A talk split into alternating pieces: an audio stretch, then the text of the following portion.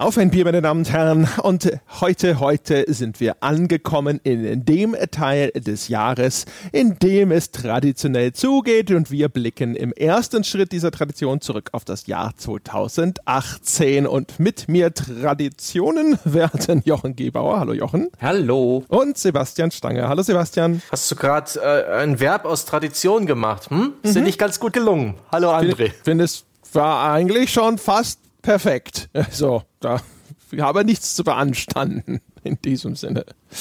Ja, äh, ja meine Herren, äh, äh, reden Sie über, über Bier? Ja? Klar. Stellen Sie den. Herren und Damen da draußen schon mal Weihnachtsgrüße. Mhm. Wir sollten, also wir zeichnen ein bisschen früher auf, aber wir sollten erscheinen kurz vor Weihnachten, geradezu kürzest vor Weihnachten mit dieser Folge. Also in diesem Sinne, meine Damen und Herren, ich hoffe, Sie sind alle schon in besinnlicher Stimmung. Mhm. Wir könnten uns mal ganz besinnlich, könnten wir uns jetzt mal die Rübe wegsaufen, Sebastian, oder? Ja, ja. das machen wir. Ja. Ich habe mir jetzt endlich wieder ein Hörerbier gestappt. Und das ist so, wirklich, also mein guter Vorsatz fürs nächste Jahr, eine Etikettiermaschine kaufen und die Namen der Versender auf, dem, auf der Bierflasche aufbringen.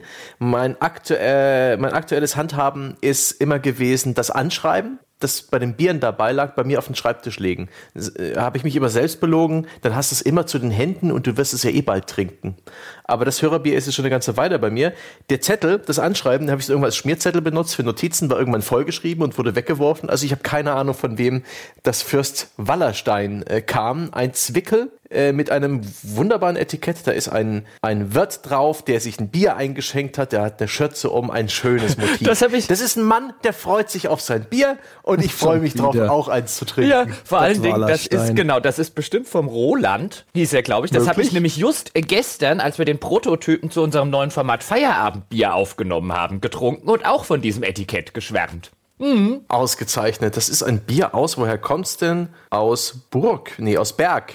Wo ist denn bitte Berg? Aus Wallerstein. Ach, Berg ist die Straße. Alles klar, wo ist das? D86757. Das ist ja keine Ahnung. Postleitzahl.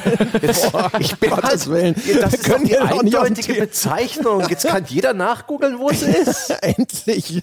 Ja, Sebastian Stanger liest aus dem Telefonbuch vor. Übrigens auch ein Format für 2019. ja, genau. Wir geben ihm das Berliner Telefonbuch und sagen, fang mal an. 030, das weiß ich jetzt schon. Ich habe auch ein Hörerbier am Start. Und zwar habe ich auch schon länger hier herumstehen. Der Armin aus Österreich wird sich vielleicht gefragt haben, warum trinkt er es denn nicht? Weil er sich selbstverständlich einen richtigen guten Tag dafür ausgesucht hat, nämlich diese Weihnachtsrückblicksfolge oder Jahresrückblicksfolge, die kurz vor Weihnachten erscheint. Denn wir erinnern uns alle und wir wissen noch alle, der Armin aus Österreich war derjenige mit dem Gösserbock, das du getrunken hast bei der Folge, wo sozusagen der Podcast entstanden ist. Also dieses Projekt des Podcasters, dieses Projekt namens The Pod, in der der Folge, wo du darüber erzählt hast, dass du jetzt von der GameStar weggegangen bist und was machen wir denn? Und da hat, hast du von Armin aus Österreich Gösserbock getrunken und ich habe mich äh, lange und breit darüber beschwert, dass ich kein Gösserbock von Armin bekommen habe. Und jetzt hat mir der Armin Gösserbock geschickt und ich werde es selbstverständlich trinken. Mm, und es lag jetzt seit damals hinter irgendeiner Waschmaschine, oder? Äh, nee, das hat er ähm, diesen Sommer, Spätsommer geschickt und ich dachte aber, ich muss auf eine schöne Folge dafür warten. Das ist ja sozusagen eines der Gründungsbiere. Ja, dann.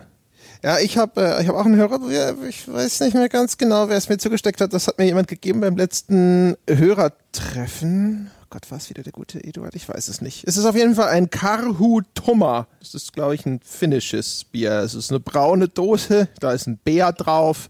Ich erwarte, es ist wahrscheinlich dunkel. das wäre ein Skandinavische Biere mal wieder. Das letzte, das wir haben, haben wir beide weggekippt, oder? Das war dieses isländische, was nach nassem Iltis geschmeckt hat. Eine Ausnahme. Ja, und da ist jetzt auch ein Bär drauf und wahrscheinlich drin und nicht ein Iltis. Ja, schmeck, also. Vielleicht schmeckt es nach nassem Bär. Das wird bestimmt doch Karotoma gesprochen oder sowas. Wahrscheinlich, ja. Also das, das, das Ströming unter den Bieren.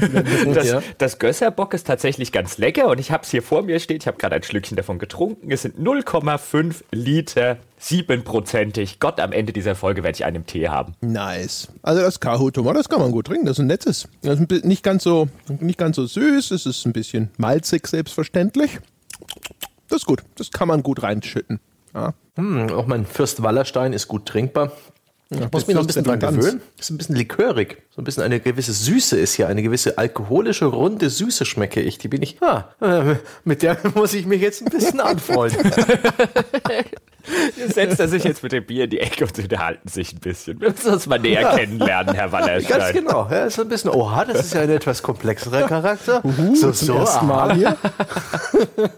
Wo kommst du denn her? Ah. Aus Wallerstein.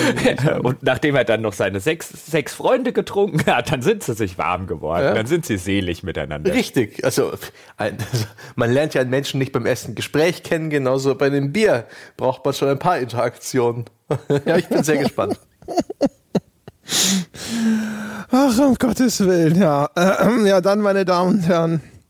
Sprechen wir doch über das Jahr 2018, die Herren, solange es noch geht. Mhm, mhm. Also ich habe hier sogar noch ein zweites Gösserbock stehen. Das heißt, ich kann mich ganz besinnlich ins Auenland ballern heute. Boah, ich glaube, ich habe aber damals keine zwei gekriegt. Ich habe Armin. Ja, ich habe vier gekriegt.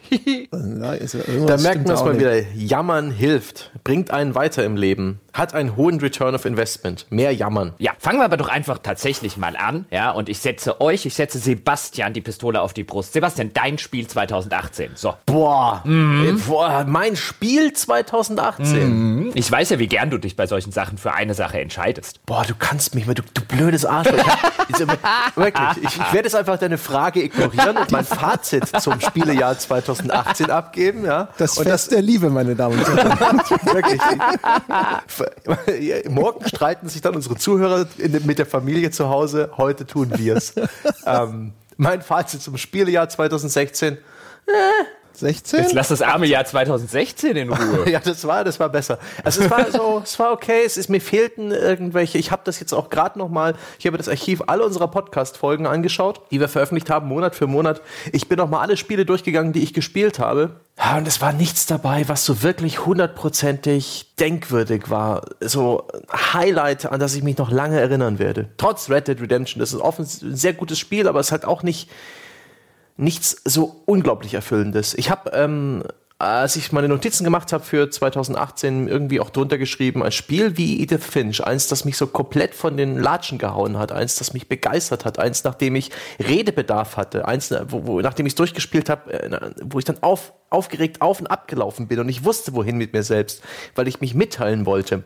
Dieses Spiel fehlte dieses Jahr. Ja. ja. Bei dem Obradine hast du die ganze Zeit gejammert, du hättest da, Mitteilungsbedarf. Da hatte ich am Anfang Mitteilungsbedarf. Da war ich in dieser verknallten Phase, in der ersten Stunde, ja, wo mich Obradin noch äh, mit, seiner, mit seiner Inszenierung und seinem ungewöhnlichen Gameplay verzaubert hat. Ja. Das war die heftige Flirtphase.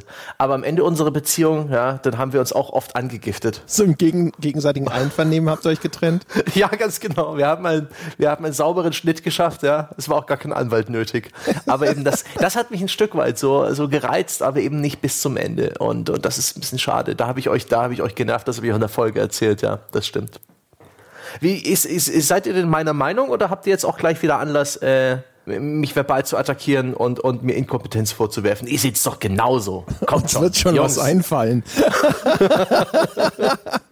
ja, die, jetzt, die Frage ist natürlich, wollen wir deswegen jetzt gleich zu dieser Gesamtbetrachtung abbiegen, obwohl ja eigentlich der Einstieg äh, Wunsch Vielleicht war, eins ja rauszupicken. Ja, Hast du denn ja gar nichts? Du, du gibt einiges. Einfach, du hebst die Hände und sagst nein, nein, es gibt nicht das eine. Es gibt so einiges. Ähm, mir haben kleinere Spiele Spaß gemacht, die halt jeweils keine großen großen Highlights sind. Sowas wie Into the Breach, sowas wie Slay the Spire, das ich glaube ich 2000 habe ich das dieses Jahr besprochen oder schon letztes Jahr? Aber ich spiele es dieses Jahr immer noch und zwar regelmäßig. Es ist eines meiner meistgespielten Spiele.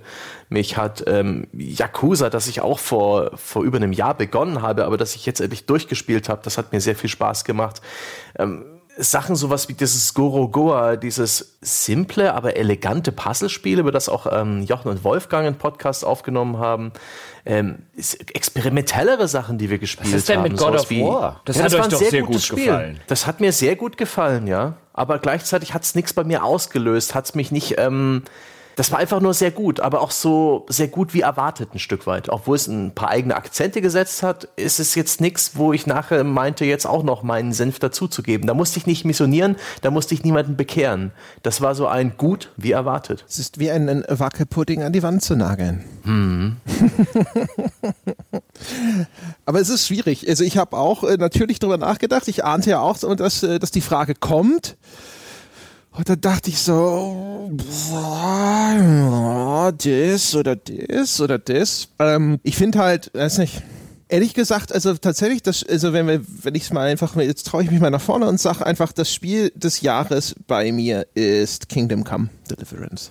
Oho. Tatsächlich. Oho. Mhm. Ich erinnere mich ja. noch an die Wertschätzung. Oho. Mhm. Wo, wo es sich so schwer tat, das mhm. Spiel zu beschreiben, in irgendeiner Form auch positive Aspekte. Ja, okay, das ist jetzt ein bisschen übertrieben, aber jetzt kam, obwohl das so ein bisschen sperrig ist. Jetzt kam in meiner Erinnerung jetzt auch nicht brillant bei dir weg, André, aber ist auch schon ein Weilchen her. Jetzt bin ich gespannt, warum ist Kingdom Come Deliverance dein Spiel des Jahres? Äh, also erstens ein guter Indikator dafür, dass das Spiel einen Eindruck hinterlassen hat, war, es ist mir noch eingefallen, obwohl es im frühen, früheren Teil des Jahres erschienen ist. Das ist immer ein gutes Zeichen. Ich hatte, ich hatte so ein bisschen, ich überlegt, habe auch gedacht, so God of War, Red Dead Redemption 2. Und dann habe ich irgendwie gedacht, so, ja, aber irgendwie auch langweilige Spiele des Jahres. und äh, das andere, was in, in, noch im Rennen war, wäre Celeste gewesen für handwerkliche Perfektion. Und so rein, wenn ich jetzt versuchen sollte, so hier versuchen wir es mal zu objektivieren und sowas, hätte ich Celeste genommen. Aber das Spiel, das tatsächlich den bleibendsten Eindruck hinterlassen hat, müsste eigentlich Kingdom Come Deliverance gewesen sein. Wahrscheinlich, weil es so hakelig war und kaputt war und trotzdem so, so wirkungsvoll. Ich habe das ja auch versucht in der Wertschätzung damals schon darzustellen, dass es halt tatsächlich an allen Ecken und Kanten irgendwelche Sachen hat, die sind irgendwie ein bisschen hä oder auch vielleicht ein bisschen scheiße. Aber dann so wieder jetzt, als ich wieder drüber nachgedacht habe, wie das so war, diese Mittelalterspielwelt, auch das, was wir in Red Dead Redemption 2 lange besprochen haben, diese Erfindung der Langsamkeit, das hat Kingdom Come auch schon gemacht ähm, die Art und Weise, wie es versucht hat, diese, dieses Gefühl von Authentizität zu transportieren. Das war teilweise auch wirklich ein bildhübsches Spiel und so alles in allem habe ich gedacht, so, wenn äh, unter den Spielen des Jahres, die tatsächlich irgendwie einen bleibenden Eindruck hinterlassen haben, wenn wir wieder versuchen, so eine grüne Wiese auszupacken und jetzt nicht so hingehen und Sachen objektivieren anhand von irgendwie so einem der technischen Perfektion oder dem Popanz, dann äh, ist es eher das. Hm, okay. Also ich müsste jetzt ja langweilig werden tatsächlich oder muss langweilig werden und äh, Red Dead Redemption 2 sagen, aus den vor nicht allzu langer Zeit im Red Dead Redemption 2 Sonntagscast genannten Gründen. Das Ding ist mit Sicherheit nicht perfekt, das hat mich an manchen Stellen wirklich geärgert und frustriert, aber in der Summe ist es, glaube ich, das wegweisendste Spiel, was in diesem Jahr entstanden ist. In seinen lichten Momenten fand ich es absolut großartig, in seinen schwächeren Momenten nicht ganz so sehr. Ähm, bin nach nach wie vor der Meinung, dass es latent überbewertet in mancherlei Hinsicht ist und latent unterbewertet in anderer. Also der Hype ist gerechtfertigt, nur aus völlig anderen Gründen. Ich glaube, das muss ich weiterhin so sagen, einfach weil alles andere gelogen wäre. Aber so auf einer reinen Spielspaß, so auf einer altmodischen, ich setze mich hin und habe mit einem Spiel einfach eine Runde Spaß, ohne länger drüber nachzudenken, ohne dass das Ganze irgendwie auf einer besonders intellektuellen oder sonst was interpretatorischen Ebene stattfindet, müsste ich dann Spider-Man nennen. Spider-Man war das spaßigste Spiel Spiel dieses Jahr. Jetzt, können wir, ja. jetzt kann man sich aussuchen, wollen wir das intellektuell Beste oder das Spaßigste. ja, also in, de, in dem Fall ist es eher, eher das Denkwürdigste bei Kingdom Come. Ja. Ansonsten, also Celeste ist halt ein Musterbeispiel dafür, dass ein Spiel, wenn es sein Core-Gameplay einfach so richtig geil, perfekt ausnutzt oder sowas, das war super. Und unter den AAA-Dingern wäre es God of War. Also das ist äh, für mich halt echt so. Das ist die Mischung aus äh, beeindruckender Technik und dafür war es halt im Gegensatz zu Red Dead Redemption 2 für mich auch vom Gameplay her eine super saubere Geschichte. Mhm. Ich hätte, hätte bei, weißt du, wenn wir so über, über so die intellektuelle äh, äh, Wertschätzung eines Spiels reden, ja, mir fällt immer kein, ich meine das jetzt nicht äh, äh, Schulterklopfen, sondern weil mir kein besseres Wort dafür einfällt. Also so die Sachen, die jetzt neue Dinge gemacht haben, die Dinge gemacht haben, über die es sich zu reden lohnt, über die man diskutieren kann, dann würde ich so als Honorable Menschen auch noch Detroit in den Raum reinschmeißen. Weil Detroit, auch da haben wir eine große Folge gemacht, André. Detroit auch um Gottes Willen kein Spiel ist, das spielerisch sehr, sehr viele Dinge besonders richtig macht. Aber wie wir ja da in der Folge auch festgestellt haben, ist einfach ein Spiel, das mir auch jetzt noch sehr in Erinnerung ist. Da sind mir sehr viele Szenen, sehr viele Dinge, wo wir drüber geredet haben, sind mir viele Monate später noch in Erinnerung, was ein echt gutes Zeichen ist. Das stimmt, aber wenn du mich fragen würdest, würdest du Detroit nochmal spielen wollen? Nein. Ja, aber das liegt eher daran, dass Detroit ein Spiel ist, was sich jetzt nicht für ein nochmal Spielen bei mir eignen würde. Ich würde auch offen gestanden Red Dead Redemption 2 jetzt nicht nochmal spielen wollen. Also, Großer Gott, stell dir vor, ja. nochmal Kapitel 5. Also, äh, wenn ich mich, weißt du, wenn ich mir so für jedes der genannten so vorstelle, dahin zurückzukehren, ist Detroit das, was ich am wenigsten nochmal anfassen wollen würde. Es ist sicherlich der Art des Spiels geschuldet, weil es äh, einfach halt es hat halt keine Varianz in seinem Gameplay, außer bei den Entscheidungswegen oder ähnlichem. Und da habe ich das Gefühl gehabt, ich hatte das Spiel eigentlich auch so weit ausgelotet, wie ich Interesse daran hatte, es auszuloten. Das spielt sicherlich auch eine große Rolle, aber so gefühlt, weißt du, wenn es ein wenn es ein cooler Film wäre und viel mehr als ein Film ist es ja nun nicht, dann würde ich ihn mehrfach schauen wollen. Und Detroit ist tatsächlich so ein Ding, also will ich jetzt nicht schmälern, was wir darüber gesagt haben, ist nach wie vor gültig. Das war schon cool. Aber irgendwie so unter der, auf dieser Liste von Titeln ist es der, wo ich am größten, am ehesten oder am stärksten dieses Gefühl habe von so, ah, nee, das reicht, danke. Hm. Hm. Ja, wie gesagt, ich würde es auch nicht nochmal spielen wollen, aber das gilt Zumindest jetzt würde das auch, wie gesagt, für den Red Dead Redemption 2 gelten. Es würde auch für einige andere Spiele, die wir in der Vergangenheit schon, also weißt du, wenn das so ein bisschen das Kriterium ist, ich verstehe schon, was du sagen willst, ähm, dann haben viele diese Spiele, die ich jetzt so auf so einer wegweisenden Ebene interessant fände, wenig für mich Wiederspielpotenzial. Ich habe lustigerweise neulich drüber nachgedacht, spielst du das neue Zelda, also Breath of the Wild, nochmal in Ruhe jetzt über die Weihnachtsfeiertage? Ich brauche immer noch ein schönes Spiel über die Weihnachtsfeiertage, wenn ich in Ruhe und in Muße mich so richtig schön in ein Spiel rein versinken kann. Und da stand Breath of the Wild ganz oben auf der Liste, bis ich auf die, bis mir wieder eingefallen ist, dass es diesen Waffenverschleiß hat. Und ich habe sofort es von der Liste genommen im Sinne von einem, nein, das wird mich nerven. Das will ich deswegen wegen einem Feature nicht wieder spielen. Aber wieso willst du dann so viel Zeit in Fallout verbringen? Wieso? So viel Zeit in Fallout? Ja, das, Fallout hat doch auch Waffenverschleiß. Ja, aber längst nicht so schlimm. Also in Breath of the Wild geht er mir halt einfach, oder ging er mir in der Erinnerung viel mehr auf den Senkel. Also es ist einfach so ein, äh, das haben wir damals auch extrem gelobt und auch völlig zu Recht extrem gelobt. Ähm, und war damals auch, glaube ich, bei der, äh, auf, unseren, auf unserer Liste der Spiele des Jahres ziemlich weit oben vertreten. Aber das ist echt so ein Ding, ein Feature verleitet mir schon das Interesse, das nochmal zu spielen. Das nur am Rande. Also einfach, ich habe ich hab gedacht, oh, Breath of the Wild mal wieder. Mal gucken, was ist denn da? Sind da in der Zwischenzeit auch ein paar DLCs rausgekommen? Das haben die ja bestimmt noch ein bisschen gepatcht und so weiter. Hätte ich mal wieder Lust drauf. Und dann fiel mir halt wirklich siebenteils ein. Das hatte diesen Waffenverschleiß, den du ganz gruselig fandest. Willst du das wirklich nochmal spielen? Und ich so, nee. ja, na gut, das ist wahrscheinlich der Unterschied. Ich fand den nicht toll, aber nicht, ich habe den nicht so schlimm in Erinnerung. Es war halt so ein, nimmst halt eine andere Waffe, egal. Aber bleiben wir mal beim Rückblick, weil, also wenn ich jetzt drauf zurückgucke, und Sebastian hat schon so was ähnliches vorhin gesagt, wenn ich so auf mein Spielejahr zurückgucke, dann sehe ich tatsächlich sehr wenige totale Rohrkrepierer und sehr viele Spiele, die ich gut fand, ohne sie sehr gut gefunden zu haben. Ich denke so an den Pillars of Eternity 2, einen Dragon Quest 11, das neue Wise, das ich sehr gerne gespielt habe, ohne dass ich sagen würde, das ist in irgendeiner Form ein Meisterwerk. Nino Kuni 2 war nicht ganz schlecht, auch wenn ich da jetzt sagen würde, war mir zu, zu überbewertet, aber jetzt um Gottes Willen kein schlechtes Spiel.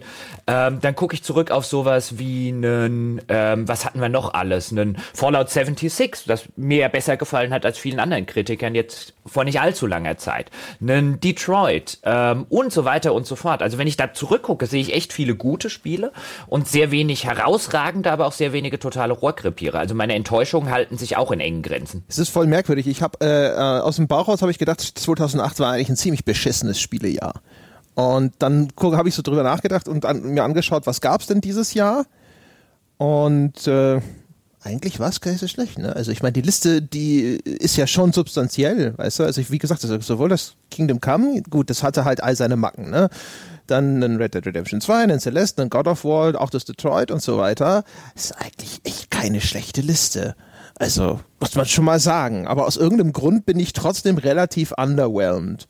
Bei Red Dead Redemption 2 vielleicht auch, weil ich es nicht so, also ich fand es nicht wegweisend, so wie du. Insbesondere, weil ich das Gefühl hatte, dass genau eben, was, das halt, das, das war für mich eher Zelda Breath of the Wild. Ähm, und auch das God of War, was halt eigentlich toll war, aber auch da irgendwie so, wo ich gedacht habe, das sind halt Sachen, die wurden perfektioniert, die ich vorher schon gesehen habe, aber nicht so viel. Ich weiß auch nicht, es ist echt schwer, den Finger drauf zu legen. Irgendwo fehlte so dieses gewisse Quäntchen oder dieses sowas wie eine Near Automata im letzten Jahr. Ja, ich empfand 2017 auch das stärkere Jahr, aber da haben wir letztes Jahr schon drüber geredet, dass wir das alle äh, mehr oder weniger als ein, als ein ausgesprochen gutes Jahr empfunden haben. Da hattest du natürlich noch so Sachen wie Assassin's Creed hat sich mal eine Runde neu erfunden und jetzt hast du nur in Anführungszeichen Anführungszeichen einen, Assassin's Creed Odyssey gehabt statt dem Origins, das sich nicht mehr wie eine Neuerfindung einer Reihe angefühlt hat. Du hattest plötzlich eine, 2017 hattest du so Sachen wie das neue Resident Evil, das sich auch neu erfunden hat. Also gefühlt war 2017 eher das Jahr, das Dinge hatte, wo du gesagt hast, boah, ähm, das ist jetzt mal so, das geht mal einen neuen Schritt oder das traut sich was Neues. Du hattest Spiele wie eben so eine Nier Automata, die sich auch Dinge getraut haben, die man sonst in so einem Mainstream-Bereich eher nicht sieht. Persona 5, was ich ganz großartig fand. Das fehlt mir so ein bisschen, aber wenn ich echt zurückgucke, dann äh, stelle ich fest, ähm, ich sehe einfach viele gute, solide, gute Spiele. Ja, also zu einem Teil kann man sie fast so äh, gegeneinander austauschen. Weißt du, ein God of War hat sich auch neu erfunden, zumindest auf dem Level, wie das ein Assassin's Creed gemacht hat oder sowas. Und äh, ja, das Resi war bestimmt weniger mit vielen Ja-Aber versehen als ein Kingdom Come und so, aber trotzdem, ist halt echt ein bisschen es tut mir halt echt schwer damit zu artikulieren, woran es liegt. Vielleicht liegt es auch einfach an mir. Vielleicht war auch weiß ich nicht, irgendwie einfach nur mein Umgang mit den Spielen ein anderer in diesem Jahr. Vielleicht haben sie einfach den Geschmack besser getroffen. Im letzten Jahr ist es sehr diffus, mein Gefühl. Hm. Oh, was ich noch erwähnen muss, äh, mir hat zum Beispiel auch äh, Vermintide 2 sehr gut gefallen. Das haben wir ja auch zusammen, glaube ich, eine Sonntagsfolge gemacht, André. Das ist mir auch in guter, jetzt nicht absolut herausragender, aber auch in schöner, guter Erinnerung. Auch Far Cry 5 fanden wir jetzt ja nicht mies. Also dieses Jahr waren echt viele solide Spiele. Ja. Viele der soliden Spiele haben eben aber auch nicht wirklich Neues geboten. Ich habe hab mal in Far Cry 5 beispielsweise ganz kurz reingespielt. Das hattet ihr gezockt und ich habe es runtergeladen, viele, viele Gigabyte gestartet und in unter einer Stunde festgestellt, been there, done that. Ah, sieht alles super aus, spielt sich gut, aber habe ich kein Bedürfnis. Ich hatte wirklich mehr Spaß an neuen oder Sachen oder Genres, die ich noch nicht kannte oder auch kleineren Spielen. Zum Beispiel hat es mir sehr viel Spaß gemacht, mit Monster Hunter World dieses Jahr endlich mal zu begreifen, was diese Fangemeinde an Monster Hunter findet. Ein Spiel, was ich immer bloß vom Seiten aus betrachtet habe, mit ordentlich Skepsis und mit diesem Bauchgefühl, das ist doch Bullshit. Das ist doch, das ist doch seltsam, das ist doch grindig, das, wieso haben die Leute so viel Spaß? Und habe jetzt dankenswerterweise Monster Hunter World gespielt, auch eins, wo ich jetzt nicht unbedingt danach, nach der Wertschätzung noch ewig gespielt habe. Ich habe das so weit gespielt, dass ich alles gesehen habe und danach hatte ich kein Bedürfnis mehr auf diesen äh, Grind-Gameplay-Loop, der da im Spiel drinsteckt. Aber ich habe begriffen, was die Leute daran finden. Ich habe ähm, ich hab diese Lernerfahrung, diese Lebenserfahrung gemacht.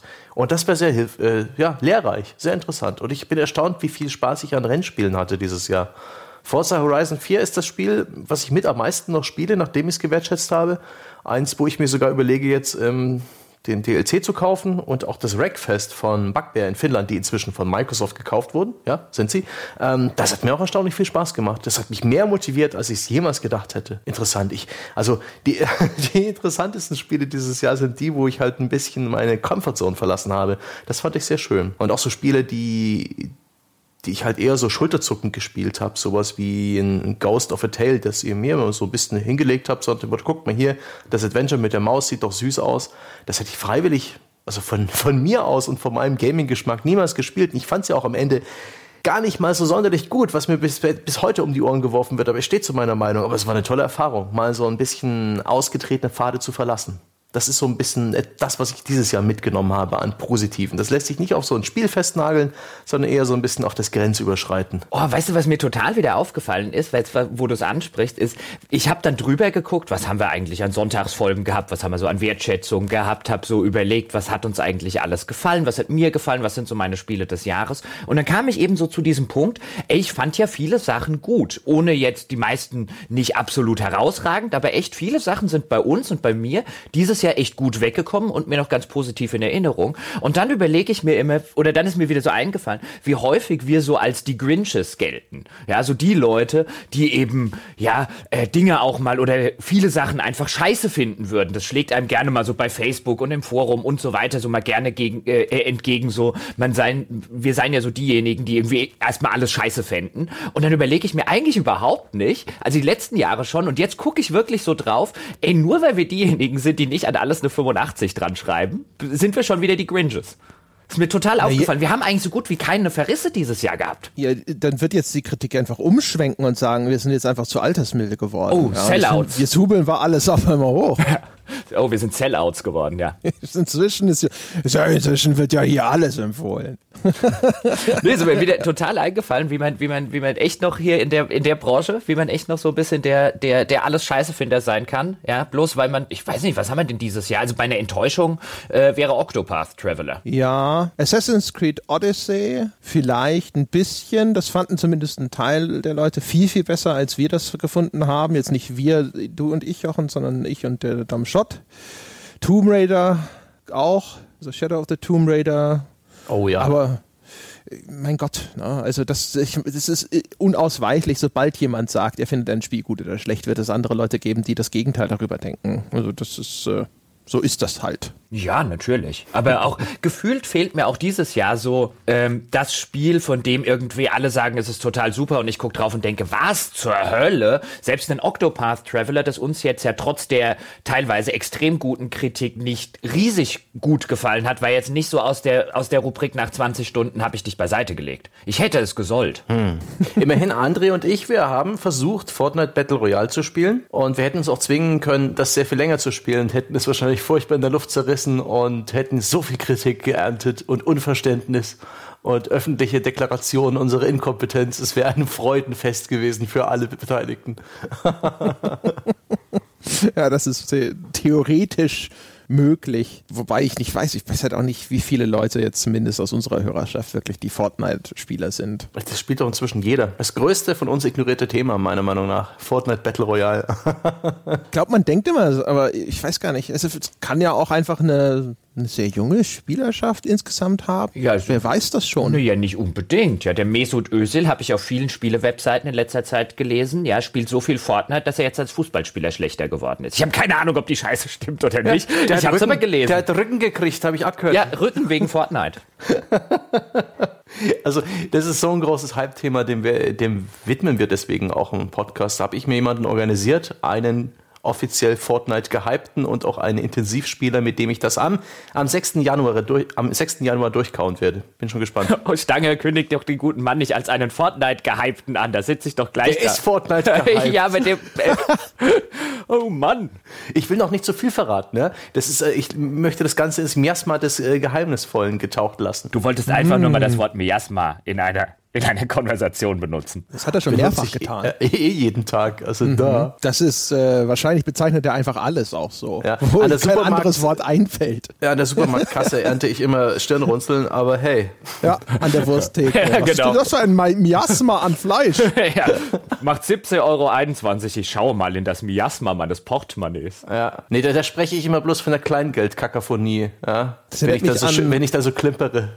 Das erinnert mich an Miasmata. Das ist so so ein Indie-Spiel gewesen, das ich mal gespielt habe. Das hatte auch irgendwie gute Kritiken, so äh, äh Survival mit gepaart mit Slenderman, ja, also auf einer Insel rumcraften und dann gibt's aber irgendwo eine Kreatur, die dich verfolgt und sowas. Und das weiß auch nicht. Das war auch so ein, so ein Disconnect zwischen mir und den Menschen, die das auf Steam total toll fanden. Ich habe halt nur gedacht, so, äh, nein, langweilig, oh, Rätsel sind scheiße, uh, furchtbar, um Gottes Willen. Weil wir übrigens gerade bei Enttäuschungen waren, also man könnte theoretisch auch das Call of Cthulhu vor nicht allzu langer Zeit, hatten wir auch einen Sonntagscast draus gemacht, nennen. Aber das war eher ein Spiel, auf das ich mich als alter Lovecraft-Fan äh, gefreut habe und wo ich jetzt nicht irgendwie äh, mit Riesenerwartungen rangegangen bin, auch wenn es wahrscheinlich mit das Schwächste war, was ich dieses Jahr gespielt habe. Also objektiv gesehen oder nüchtern betrachtet oder zumindest mit dem Versuch, das nüchtern zu betrachten, das schlechtere Spiel als Octopath Traveler. Aber Octopath Traveler wäre jetzt halt bei mir schon allein deswegen die Enttäuschung, weil ich gedacht hätte, oh, Square macht mal wieder ein Retro-Rollenspiel in der Optik von damals. Das können die doch eigentlich nicht versemmeln. Und dann kommt wahrscheinlich das schwächste Square-Rollenspiel der letzten Jahre raus. Und ein, ein Rollenspiel, das schlechter ist als jeder der alten Final Fantasy-Teile. Außer vielleicht eins bis drei. Da war auf jeden Fall die Schere der Erwartung von, wie, wie gut dachte ich, dass ich es finden werde und wie gut fand ich es hinterher. Tatsächlich wahrscheinlich auch am größten dieses Jahr. Also Octopath Traveler habe ich auch vorher eigentlich erwartet, dass es mir gefallen wird. Während bei anderen Spielen sowas, keine Ahnung, gerade, also Also Assassin's Creed Odyssey zum Beispiel habe ich angefangen und mir war schon klar, dass das wahrscheinlich jetzt äh, nicht die Originalitätsbombe des, des Jahres sein wird. Das, man hat da vorher drauf geschaut und hat sich gedacht, das sieht aus, als wäre es nur eine Reskin von äh, Assassin's Creed Origins und ein bisschen mehr war es ja dann auch und so. Aber das war jetzt nicht so was, wo ich gedacht habe, so, oh, da bin ich aber enttäuscht. Ich war vielleicht sogar eher positiv überrascht. Ja, das ist ja, das ist ja eh immer die Sache mit den Erwartungshaltungen und äh, wie nimmt man ein Spiel wahr, wahr, je nach Erwartungshaltung, mit der man rangeht. Also, wenn ich positive, also so das Gefühl einer positiven Überraschung müsste ich wahrscheinlich Fallout 76 sehr weit hoch äh, nehmen, weil ich nichts davon erwartet habe und dann nach der vernichtenden Kritik noch weniger erwartet habe und dann fand ich es nicht scheiße. Also, ja, es war weniger scheiße besser als gedacht, ja. das stimmt. Und dann, dann, dann erhöht sich das Ganze wahrscheinlich auch so ein bisschen in dem eigenen Kopf mehr, als wenn man eben rangegangen wäre mit einem, ich werde das schon geil finden und dann findet man scheiße. Hm. Zumindest möglich. Ich glaube halt immer, diese Erwartungshaltung, so zumindest so, das wird sicherlich diese initiale Erfahrung mit dem Spiel beeinflussen, aber der Realitätsabgleich geht ja dann relativ schnell vonstatten. Und ob das dann tatsächlich so hinterher nach 40 oder noch mehr Spielstunden dann tatsächlich noch so viel Einfluss darauf hat, wie man das dann beurteilt, das weiß ich ehrlich gesagt nicht. Aber äh, auf jeden Fall bei Fallout 76 habe ich auch gedacht, nach allem, was man vorher so mitgekriegt hat, es erwartet einen so der totale Autounfall. Und man sitzt ständig da und man möchte wegschauen, aber man kann nicht. Und so schlimm war es dann doch nicht. Ich habe mich ja, ich habe mir auch eine Enttäuschung. Die war selbst gemacht. Und zwar war es war auch nicht kein schlechtes Spiel. Es ist nach wie vor gut. Aber Tetris Effect, da habe ich mich selber so gehypt, weil ich ja so ein großer Fan von Tetsuya Mitsugushi bin, oh, dem Res-Erfinder und Lumines-Erfinder und Space Channel äh, 5 dessen Werk ich einfach sehr verehre. Und als ich dann diesen wunderbaren E3-Trailer gesehen habe zu Tetris Effect, der mehr oder weniger gesagt hat, hier, wir machen so ein Tetris mit cooler Musik und toller Inszenierung, da war ich total hyped, wie die Sau. Das war für mich der beste Trailer der E3, finde ich bis heute noch, da stehe ich zu der Meinung. Aber das Spiel ist letztendlich dann doch nur Tetris. das habe ich habe nie damit gerechnet, dass letztendlich das Gameplay das ist, wo ich dann irgendwann an meine Grenzen stoße. Es ist halt fucking Tetris und ich habe festgestellt, Tetris versprochen und Tetris gegeben. das ist ja schlimm. Ich habe nach 20 Jahren, in denen ich Tetris nicht gespielt habe, sondern bloß so mich erinnert habe, ja, ich habe das früher auf dem Gameboy, Gameboy immer gespielt. Das ist ein super Spiel Tetris, aber Tetris ist nicht super. Das ist, es ist so verdammt anspruchsvoll und präzise und unerbittlich und es, es verlangt absolute Präzision. Es gibt keine Spur von Zufall oder Glück in diesem Spiel. Man kann doch nicht Fuck. mal raustappen, ne? es gibt doch nicht wie bei Bejeweled irgendwelche Kettenreaktionen oder irgendwelche Power-Ups. Das ist fucking Tetris. und das hat mich so ein bisschen ernüchtert. Oh shit. Oh, oh, oh, oh. Hier, aber weißt du, Jochen, weißt du, was auch eine wirkliche, ich weiß nicht, größer, aber auch eine große Enttäuschung mhm. war, war äh, A Way Out. Weil da habe ich gedacht, äh, erstens, das wird irgendwie originell und cool. Was originell war es vielleicht irgendwie, aber sonst auch nicht. Und zweitens habe ich gedacht, weil wir es zusammenspielen, wird es irgendwie geiler.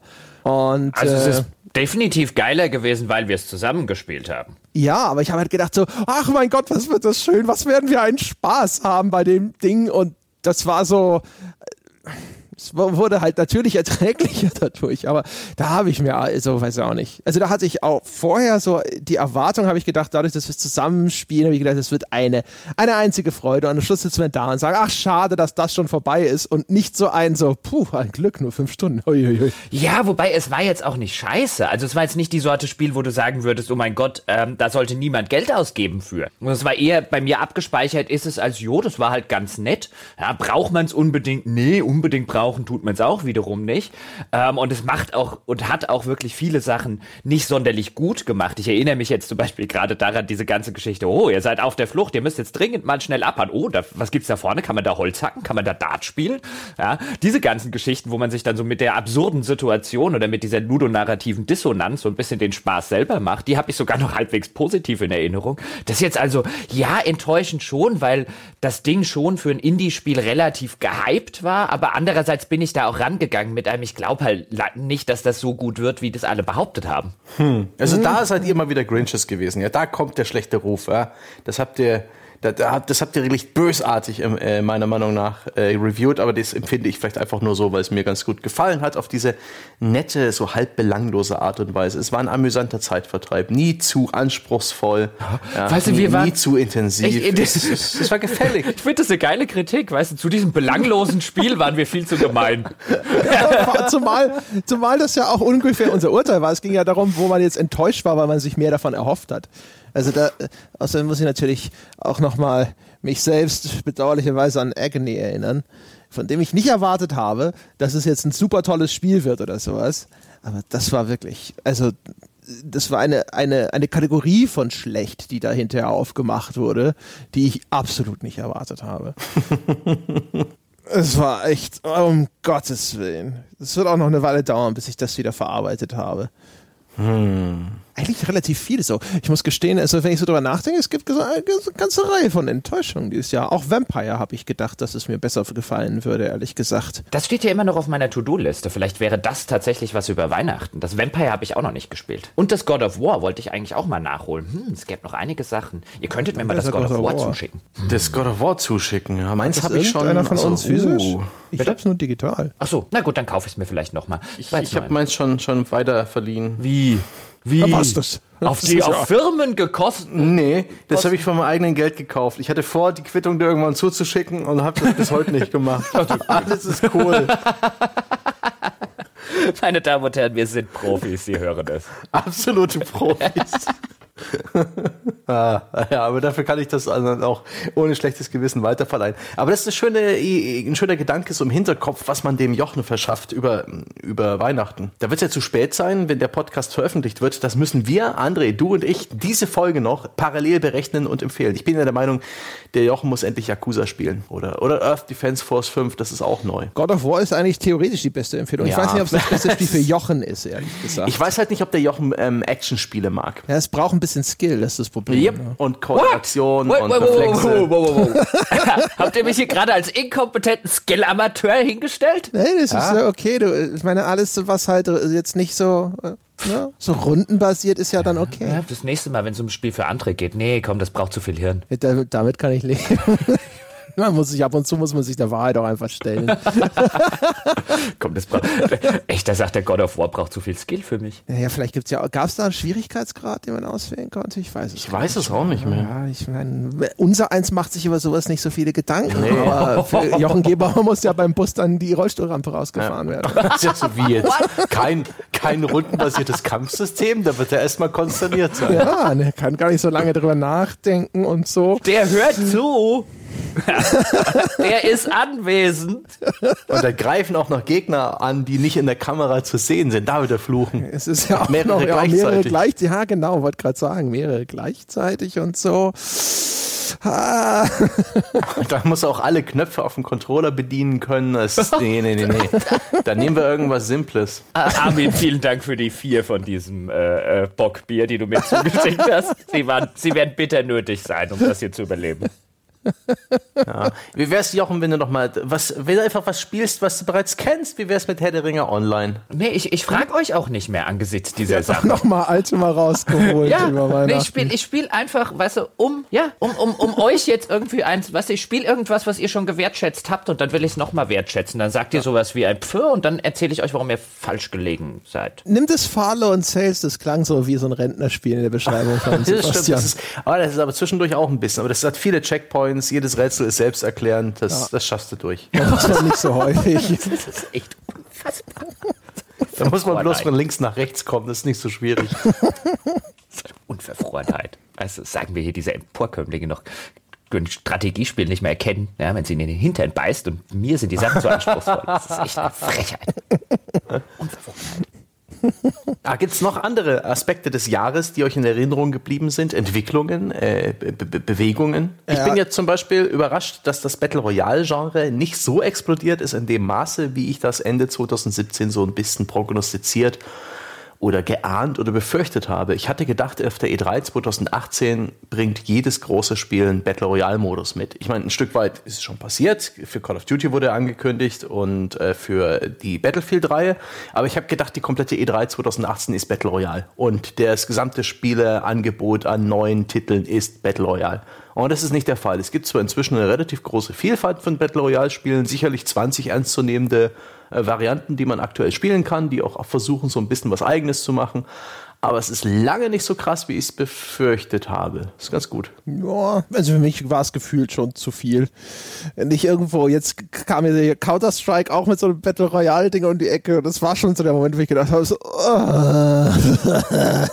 don't care, geh weg. Ich will das Wort Battle Royale einfach nicht mehr hören. Ja, aber der von Counter-Strike ist zumindest noch relativ äh, clever. Der macht einige Dinge anders als andere Battle Royale-Modi. Der ist auf Spielzeiten bis 20 Minuten angelegt angelegt. Der hat viele Gadgets und Tools mit eingebaut, die ein bisschen ungewöhnlich sind.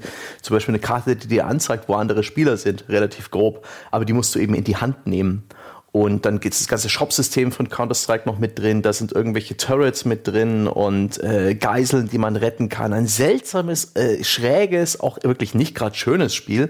Aber das, äh, ich glaube, nach dem anfänglichen äh, Hass, der da Valve entgegenschlug, weil das Ding ja auch gleichzeitig Free-to-Play wurde, ähm, hat das seinen Platz da drin als Spielmodus. Und mehr als ein Spielmodus Modus ist ja Battle Royale nicht, weswegen ich es immer so ein bisschen skeptisch sehe, wenn sich da Entwicklerstudios äh, voll drauf stürzen, wenn sie all in gehen. Zum Beispiel die große Enttäuschung 2018 ist für mich auch die Tatsache, dass Hausmarke jetzt ein Battle Royale Spiel macht. Das ist der finnische Arcade-Entwickler, den kennt man durch sowas wie Resogun, durch Super Stardust, durch diesen Zombie-Shooter, dessen Name mir gerade nicht einfällt. Matterfall hatten sie, Nex Machina. Also Dead Nation meinst du? Dead Nation, genau. Apropos, griffige, wo ich gerade dabei bin, dich zu korrigieren. Äh, Bugbear wurde von THQ Nordic gekauft, nicht von Microsoft. Fuck, das ich du vorhin hast vergessen recht. zu sagen.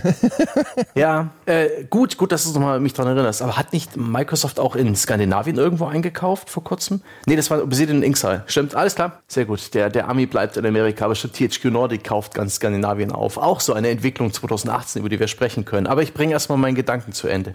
Okay, Fokusstange. Im November 2017 hat nämlich Hausmarke verkündet, dass Arcade ähm, sich nicht lohnt. Ähm, das hat äh, ihrer Aussage nach äh, für einen guten Ruf gesorgt, es gab gute Kritiken, aber es reicht nicht, um ihre Entwicklungskosten zu tragen. Und deswegen haben sie sich nach den schwachen Sales von Nex Machina entschieden, ähm, ihr lang stehendes Commitment zum Arcade-Genre endlich fallen zu lassen und ähm, haben dazu gesagt, dass die Industrie sich mehr Richtung Multiplayer-Erfahrungen entwickelt mit starken, robusten Communities und es ist Zeit für Hausmarke, sich zusammen mit der Industrie vorwärts zu bewegen. Das heißt also, Metaphor und Next Machina werden die, letzte Spiele, die letzten Spiele ihrer Art sein. Das war im November 2017 und da hatte ich schon so ein bisschen, oh, oh, ein ein gruseliges Gefühl. Was machen Sie wohl? Machen Sie einen kompetitiven Shooter? Machen Sie irgendwas MOBA-mäßiges? Vielleicht sowas in der Art. Aber nein, jetzt ist es raus im Rahmen der Game Awards, glaube ich, war das, dieser äh, Spieleshow in den USA ähm, wurde jetzt angekündigt, ein Spiel, dessen Titel ich vergessen habe, aber es ist ein Battle Royale Spiel und ich könnte im Strahl kotzen, weil ich wirklich Hausmarke sehr respektiere, eben für ihre Arcade-Spiele, für griffige, technisch brillante Spiele, in denen man sofort drin ist und mit denen man Spaß hat. Und sicherlich haben sie auch bei ihrem Spiel was gedacht, aber es ist halt Battle Royale. Die springen damit ähm, in, in ein Schwimmbecken, das bereits vollkommen überfüllt ist. Das, ähm, da mache ich mir Angst um sie. Das wird sie nicht retten. Stormdivers heißt es übrigens. Stormdivers. Das ist eigentlich ein geiler ein Name. Sturmtaucher. Das gefällt mir allein schon. Aber ich finde es ganz interessant, ähm, ohne dir jetzt diesen, diese Empörung und diesen Eindruck irgendwie wegdiskutieren zu wollen. Aber wir hatten es lustigerweise gestern in unserer Skype-Diskussion, mhm. wo du was ähnliches gesagt hast, wo wir so ein bisschen drüber geredet haben. Ja, morgen zeichnen wir dann ja den, den, den Rückblick auf und dann kam das Thema bei euch so ein bisschen auf dieses Battle Royale-Ding und du hast schon deine Empörung über Hausmarke ja. Äh, Ausdruck gebracht und hast dann dazu geschrieben, oh, warum haben die nicht was anderes gemacht? Die hätten doch zum ja. Beispiel irgendein so schönes Roguelike oder so machen So ein können. schönes Roguelike. Ja, genau. Und wo ich dann davor sitze und sage, ey, ich verstehe schon, dass 2018 war äh, natürlich wegen Fortnite und Co. war natürlich Battle Royale so ein Hype-Begriff, mit dem immer wieder um sich geworfen wurde. Aber wie du schon gesagt hast, es gibt vielleicht 20 Battle Royale-Dinger dort draußen, die in irgendeiner Form erwähnenswert sind. Also da das 21. zu machen, ist was anderes als das 47.000. Roguelike, das jeder und seine Mutter gerade. Ah. Also, nee, ich finde halt einfach nur interessant, wie das eine ist in deinem Kopf, ist was völlig Legitimes, das macht man als guter Spieleentwickler, und das andere ist nur dem Hype hinterhergelaufen. Weil, weil Battle Royale eine sehr spezifische Spielerfahrung ist. Das ist. Ja, ist ein engerer Rahmen. Es ist so Battle viel engerer Rahmen als Roguelike. Roguelike ist eine Struktur. Äh, ja, genau. So, ja. Und, und mit Roguelike, du kannst ein Kartenspiel zu einem Roguelike machen, du kannst ein Autorennspiel zu einem Roguelike machen. Eine, eine Roguelike-Spielerfahrung ist so wandelbar wie das Genre der Spiele selbst. Eine Battle Royale-Spielerfahrung ist. Ähm, das würde ich so nicht unterschreiben. Das, also, oh. ich, ich würde unterschreiben, dass du aus einem Roguelike vielleicht ein bisschen mehr machen kannst als aus einem Battle Royale, weil das eine viel offensichtlicher ein Spielmodus ist, wobei das andere mhm. auch weniger meiner Ansicht nach, da könnten wir jetzt, können wir jetzt äh, im Kleinen diskutieren, aber auch wenig mehr ein Modus als ein Genre ist, offen gestanden. Das ist ein, ein, ein Roguelike hat viele Modi-Elemente. Ähm, aber wie gesagt, darüber müssen wir gar nicht streiten. Ich würde halt lediglich sagen, bei mir, wenn jetzt ein Entwickler kommen würde, von dem, auf den ich sehr viel halte oder wo ich mich auf ein neues Spiel freue, wenn jetzt zum Beispiel Obsidian statt ihrem Fallout im Weltall ähm, äh, angekündigt hätte ein Roguelike, würde ich davor sitzen und sagen, boah, nicht ein Roguelike. Also wenn es einen Begriff so äh, gibt, den ich in der Hinsicht... Aber wenn sie einen Battle Royale Shooter angekündigt hätten, hätte es gesagt, yeah, okay. Nee, das hätte ich auch nicht gesagt. Aber, aber ich will damit lediglich zum Ausdruck bringen, ich finde es halt, ich finde es halt schon ein bisschen befremdlich, wenn das, was jetzt 2018 wirklich wegen Fortnite und Co. so ein bisschen ein Hype war. Deswegen verstehe ich auch, dass einen dieser Hype-Begriff so ein bisschen nervt. Aber es gibt erheblich weniger Battle Royale-Spiele als Roguelikes. Also äh, heute ein Roguelike zu machen, ist eigentlich dem Trend völlig hinterhergelaufen. Um, ähm, nee, ich habe halt das, das halt Gefühl, halt anders. Dass, äh, dass das, was aktuell in dieser Battle Royale-Welle kommt, zumindest in der Varianz recht eingeschränkt ist. Also es ist halt irgendwie Shooter, ja, meistens auch irgendwie so, es ist halt entweder Ego-Perspektive oder Third-Person-Shooter und das ist halt ein Spielareal und 100 Leute oder so und so viele Leute gehen rein, einer kommt am Schluss als Dingsbums raus und das Areal wird irgendwie immer weiter verkleinert und so. Die, die, die Bandbreite, in der die Roguelikes stattfinden, in unterschiedlichsten Perspektiven, quer über alle Genres hinweg und sowas, das ist halt gefühlt, hat es halt einfach, glaube ich, ein größeres Spektrum. Wahrscheinlich ist es am Schluss scheißegal, wahrscheinlich ist es halt beides einfach so eine Schwemme von Dingen, wo erfolgreiche Konzepte kopiert werden. Bei Battle Royale fiel es jetzt halt gerade besonders auf und ich teile Sebastians Entrüstung, einfach weil für mich natürlich was verloren geht, weil ich schätze die Arbeit von Hausmark in dem Bereich, wo sie bislang unterwegs gewesen sind, wo sie auch einer von wenigen sind, die in diesem Bereich solche Spiele gemacht haben. Dementsprechend wiegt das natürlich schwerer. Ja. Ja. Und in einem Roguelike hätten sie halt ihre Kernkompetenz weiterführen können. Roguelike ist für mich eher so wie eine Zubereitungsart. Das ist wie ein Bräter. Ja, da kann man alles Mögliche drin machen. Während Battle Royale praktisch das Schnitzel ist, das aktuell alle mögen. Da hat man nicht so viele Varianten. Und, und Battle Royale, dieser, dieser Hype aktuell, doch diese, die Vielzahl der Konkurrenten, die jetzt nicht so übermäßig groß sind, aber die sich einander dann doch bis auf Details natürlich ähneln. Das erinnert mich ein bisschen an die vielen, ähm, Online-Rollenspiele, die im, die ungefähr ein Jahr oder anderthalb Jahre nachdem WoW so erfolgreich war, auf den Plan getreten sind, die sich alle auch nicht so wirklich 100% differenzieren konnten, aber die alle nach den Sternen gegriffen haben. Man erinnert sich an Warren Spectors Dingsbums. Du meinst Richard Garriott. Ähm, Tabula ja. Rasa. ja, es tut mir leid. Aber ansonsten alles richtig. dieses, dieses unerhörte Bier, ja, der, der Fürst Wallerstein. Jetzt schiebt das auch noch auf den armen ja, Fürsten. mit seinem roten Kittel. Ja, echt, jetzt noch den armen Adligen mit in die Sache reingezogen. Ach Gott, und ja, mit Roguelike hätte halt äh, Hausmarke die, die Chance gehabt, einfach ihr, das, was sie wirklich gut können, so ein griffiges Gameplay ein bisschen zeitgemäßer zu machen und so ein bisschen, äh, ja, moderner. Und ja, ich, ich bin, der, bin, der, Meinung, die Roguelike-Spielstruktur ist eine absolut moderne, eine, die auch zum älteren Spieler passt. Insbesondere, der sich nicht immer so viel Zeit nehmen will am Stück. Aber jetzt will ich dir nicht weiter ins Wort reden, ja? Äh, äh, ja, aber ich, ich verstehe das ja. Ich bin jetzt, wahrscheinlich bin ich jetzt persönlich auch einfach nicht der größte Roguelike-Fan und andere Leute wie du jetzt zum Beispiel sehen das einfach anders. Das ist ja auch alles völlig legitim. Aber ich gucke halt da so drauf auf dein, das, was du argumentierst. Und das ist so ein, weißt du, wir sitzen hier äh, häufig genug und lamentieren, dass wir immer wieder dasselbe in grün vorgesetzt bekommen. Und dann macht jetzt, dann entsteht hier ein, ein neues Genre will ich es nicht nennen und natürlich ist es mit Hype behaftet und ich will jetzt hier nicht dastehen als der größte Verteidiger von Battle Royale, aber hier passiert wirklich mal was absolut Neues in dem Markt äh, mit Player Unknowns Battlegrounds, mit Fortnite und sobald da jemand drauf aufhüpfen will auf einen neuen Trend, der nicht wirklich ein aufgewärmtes von vor zehn Jahre alten Spielkonzepten ist oder von vor 15 Jahren schon im Mainstream etablierten Spielkonzepten, dann beschweren wir uns drüber, dass das alles Sellouts sind. Das passt auch nicht zusammen. Ich, ich, ich habe das Wort Sellout zwar in der Tat benutzt, Full Disclosure, Closure, aber eigentlich ist es für mich eher emotional die Angst darum, dass äh, Hausmark ähm, da erfolglos sein wird, dass es ihnen nicht gelingen wird, da eine signifikante Spielerbase aufzubauen und dass sie dann daran pleite gehen. Also ich finde jetzt die Nordic Sorge. aufgekauft, willst du sagen. oh, äh. Bei Hausmark ist, also bei dem speziellen Fall geht halt was verloren, was noch viel seltener ist als äh, Battle Royale Spiele. Ein kompetenter Entwickler in diesem Arcade-Shooter-Bereich, so wie Housemarque, da gibt es eigentlich niemanden mhm. sonst, der so gut ist darin okay. wie die. Den Teil, Insofern den, den Teil verstehe ich ja. Ja, ja, genau. Also das, also in dem konkreten Ding. Der Rest ist natürlich Geweiner. Ja, ich meine, aber seit wann ist das, ist das, seit wann wird hier nicht applaudiert darüber? Das ist doch, ich dachte, das machen wir hier. Das mache ich und ihr habt zu applaudieren. So rum wird ein Shoothouse. Wenn ihr das macht, sage ich euch selbstverständlich, was für widerwärtige Whiner ihr seid.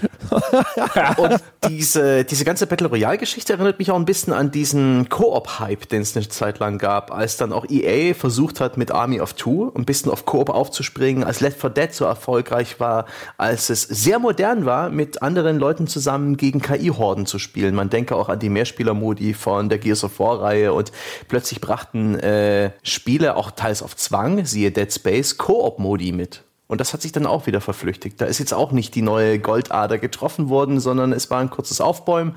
Einige wenige äh, Titel, die das wirklich als Kernkompetenz hatten, sind bestehen geblieben, aber ansonsten inzwischen ist Koop halt eine von vielen anderen Spielarten auch. Und ich denke mal, auch auf diese Art und Weise wird sich Battle Royale langfristig einparken. Ja, aber weißt du, hätte man jemandem gesagt, hätte man 2016 jemandem gesagt, dass das meistverkaufte oder gespielte Spiel oder das Spiel mit den meisten Umsätzen 2018 von Epic kommt und dass Gesten aus diesem Spiel während dem WM-Finale vom Torschützen oder von einem der Torschützen aufgeführt werden und ein komplettes junges Publikum beim Fußball-Weltmeisterschaftsfinale da sitzt und sagt, oh, der macht einen Tanz aus einem neuen Epic-Spiel, hättest du den 2018 für total irre, äh, 2016 für total irre erklärt. Vor ja. allem hätte man mir, ich glaube, es war 2014 oder 15 oder sowas, als ich auf dieser ersten Präsentation von Fortnite, das war noch nicht die Battle Royale-Variante, gesagt, mhm. Fortnite ist das Spiel, mit dem Epic so reich wird wie mit nichts anderem. Dann hätte ich gesagt, so, oh ja. Also, ich meine, wir haben hier 2018 insbesondere, haben wir etwas erlebt, was nahezu jeder Branchenbeobachter, der nicht wahnsinnig oder betrunken gewesen wäre, vor zwei Jahren äh, aus, dem, aus dem Haus gelacht hätte. Ähm, und allein deswegen finde ich dieses ganze Battle Royale-Genre schon oder diese, diese, diesen ganzen Hype, natürlich nervt der mich, wenn jetzt alle hingehen und da drauf aufhüpfen wollen. Ähm, also da die, diesen, diesen ersten Nervfaktor, den verstehe ich ja ganz gut. Aber da drauf zu gucken, das ist die interessanteste Entwicklung des Jahres. Wenn wir das Spiel doch nur das, das Spiel selbst doch nur interessant finden könnten. also jetzt Fortnite. Das ist so und ist natürlich auch wahrscheinlich ein Pferdefuß an der Sache, dass das Ausprobieren so so einen, ah ja, äh, ähm, na, man muss ja nicht alles äh, spielen, was gerade on ja, ist. André, wir, uns fehlen halt die Mitschüler, die uns per Gruppenzwang dazu zwingen, es zu spielen, weil wir sonst nicht cool sind. Ich dachte, oh, was würden wir längst, was würden wir längst High-Level-Charaktere haben? Also ich, ich kann ich kann zumindest ja für mich verstehen, Sebastian, wir hatten ja mal eine Folge zu äh, Player Unknowns Battlegrounds gemacht und ich bin froh, dass wir die gemacht haben, weil ich hatte sehr viel Spaß mit dem Spiel. Bin jetzt froh, dass ich zumindest auch diese ganze Faszination, diese, dieses Battle Royals nachvollziehen kann, weil ich kann es wirklich nachvollziehen, insofern, dass für mich als jemand, der jetzt nicht der größte Fan von klassischen äh, kompetitiven Online-Shootern ist, also so einen Overwatch oder so, ich weiß schon, ich äh, weiß schon, wie die funktionieren und ich kann auch nachvollziehen, warum die Spaß machen. Ich bin nicht die Zielgruppe von so einem Ding, aber warum diese durch diesen Battle Royale Modus, durch diesen Survival Aspekt wenn man es so will, warum da dann etwas dazukommt, was bei mir persönlich dafür sorgt, dass ich halt sage, okay, das spiele ich gerne, da freue ich mich auf die nächste Partie, da sitze ich da und denke, oh, heute Abend könntest du mal wieder ein paar Runden spielen, was mir bei diesen anderen Spielen, eben bei diesen klassischen kompetitiven Shootern und Modi einfach abgeht, sind nicht meine. Deswegen, das kann ich verstehen und anscheinend gibt es einen Haufen Leute, äh, denen das so ähnlich geht wie mir. Also da bin ich bin halt einfach ganz froh, dass ich diese Faszination nachvollziehen kann, weil mir ging es ganz genauso. In der Woche, wo wir Player Unknowns Battlegrounds gespielt haben, hatte ich fast jeden Tag Bock auf Player Unknowns Battlegrounds. So geht's mir Ja. halt mit einem, wird's mir mit einem Battlefield halt einfach nicht gehen. Anhand von Player Unknowns Battlegrounds konnte ich das ja auch nachvollziehen. Da habe ich mal mit Sepp auch mal gespielt und danach mal ein bisschen und so. Aus irgendeinem Grund, das war für mich etwas Zugängliches und Fortnite, mein Gott, ja, wir hatten, Sepp und ich haben es schon mal irgendwann erklärt, sowohl von seiner Ästhetik als auch von dem, was es mit dieser Baumechanik veranstaltet und vielen anderen Dingen her, war das für mich ein Buch mit sieben Siegeln. Also ich kann natürlich auf so einer intellektuellen Ebene nachvollziehen, dass das den Leuten gefällt und warum das den Leuten gefällt. Aber bei mir selber war es trotz ehrlichem Bemühens nicht möglich, dass ich da auch nur einen C ins Wasser gekriegt habe. Und ich muss auch sagen, die äh, Player Unknowns Battlegrounds Geschichte war ein absoluter Segen. Ist auch so ein Fall von mal was Neues probieren und sich überzeugen lassen. Da hatten wir auch einen, mit dem, ähm, mit wem haben wir noch mal gesprochen? Genau, mit dem Köhler Stefan, der auch so ein richtiger Shooter-Crack ist, also der sehr, sehr viel mehr Zeit äh, in Shootern verbracht hat als ich zeitlebens im Bett schlafend, ähm, hat, hatten wir auch Dem so könnte man auch einen. God of War empfehlen, bestimmt, ne? Ja, Ey, der so kann das. Der hat Aiming, der hat Reflexe, der kann auch was Anspruchsvolleres als God of Ja, War der spielen. kann Das ist ja auch nur mittelschwer, aber schon. Egal, Im, der- im, im hat Spaß Darknet gemacht. gibt's doch angeblich Schusswaffen zu kaufen, oder? Also der, der mit, es hat Spaß gemacht, mit dem Köhler auch so jemanden, also einen Experten zu sprechen, einer, der, der auch ganz anders empfindet und auch äh, andere Nuancen in dem Spiel sieht und sehr viel mehr gespielt hat. Und ähm, PUBG spiele ich bis heute gern. Da gibt es diese Winterlandschaft. ich weiß auch nicht, ob sie zu diesem Zeitpunkt jetzt schon außerhalb vom Testserver spielbar ist, aber ich weiß schon, dass ich dann den Client updaten werde und mal wieder ein paar Runden spielen werde. Das ist etwas, was ich nicht immer will. Ich spiele die klassischen Spiele wie Battlefield 5 in den üblichen Modi oder auch Overwatch. Das habe ich mir jetzt mal wieder gekauft. Das habe ich früher in der Gamestar-Redaktion als Feierabendzock ganz gern gespielt. Das zocke ich jetzt aktuell wieder. Das sind so meine Dauerbrenner. Das sind auch die Spiele, die ich mit am meisten anschmeiße. Und eben Roguelikes, Jochen. Roguelikes wie Slay the Spire. Hm, die haben einen Wiederspielwert. Die kann man immer wieder mal einwerfen. Gut, äh, vielleicht, auch das steht tatsächlich auf meiner Weihnachtsliste an Möglichkeiten, nachdem es so extrem gelobt wurde. Die hat's ja auch sehr gut gefallen. Ich glaube, wir haben damals die Wertschätzung gemacht, das Into the Breach. Ja, anspruchsvoller allerdings, aber das ist ja vielleicht genau dein Beritt, weil man da wirklich, das ist wie Schach. Das ist Strategiespielschach. Großer Gott. Äh, wenn's Into keine- Breach hat mich schwer beeindruckt, aber eben auch huh, stark Wenn es eingeschüchtert. keine Mechs hätte, hätte ich schon längst gespielt. Aber Mechs sind, also so ein, ein Szenario, das Mechs beinhaltet, ist halt wirklich, also du kannst nichts finden auf diesem Planeten, das ich uninteressanter finde als diese Battle Mechs. Boah, aber dieses Roboter MechWarrior nee, Strategiespiel, Nee, nee, nee, gar hm? nicht. Aber Mech Warrior, auch früher, die, die äh, äh, Kumpels haben relativ häufig Mech Warrior gespielt, so ähm, dieses äh, Pen and Paper wäre jetzt das falsche Wort, aber so das Tabletop, genau, ist das Wort, nach Mhm. dem ich suche.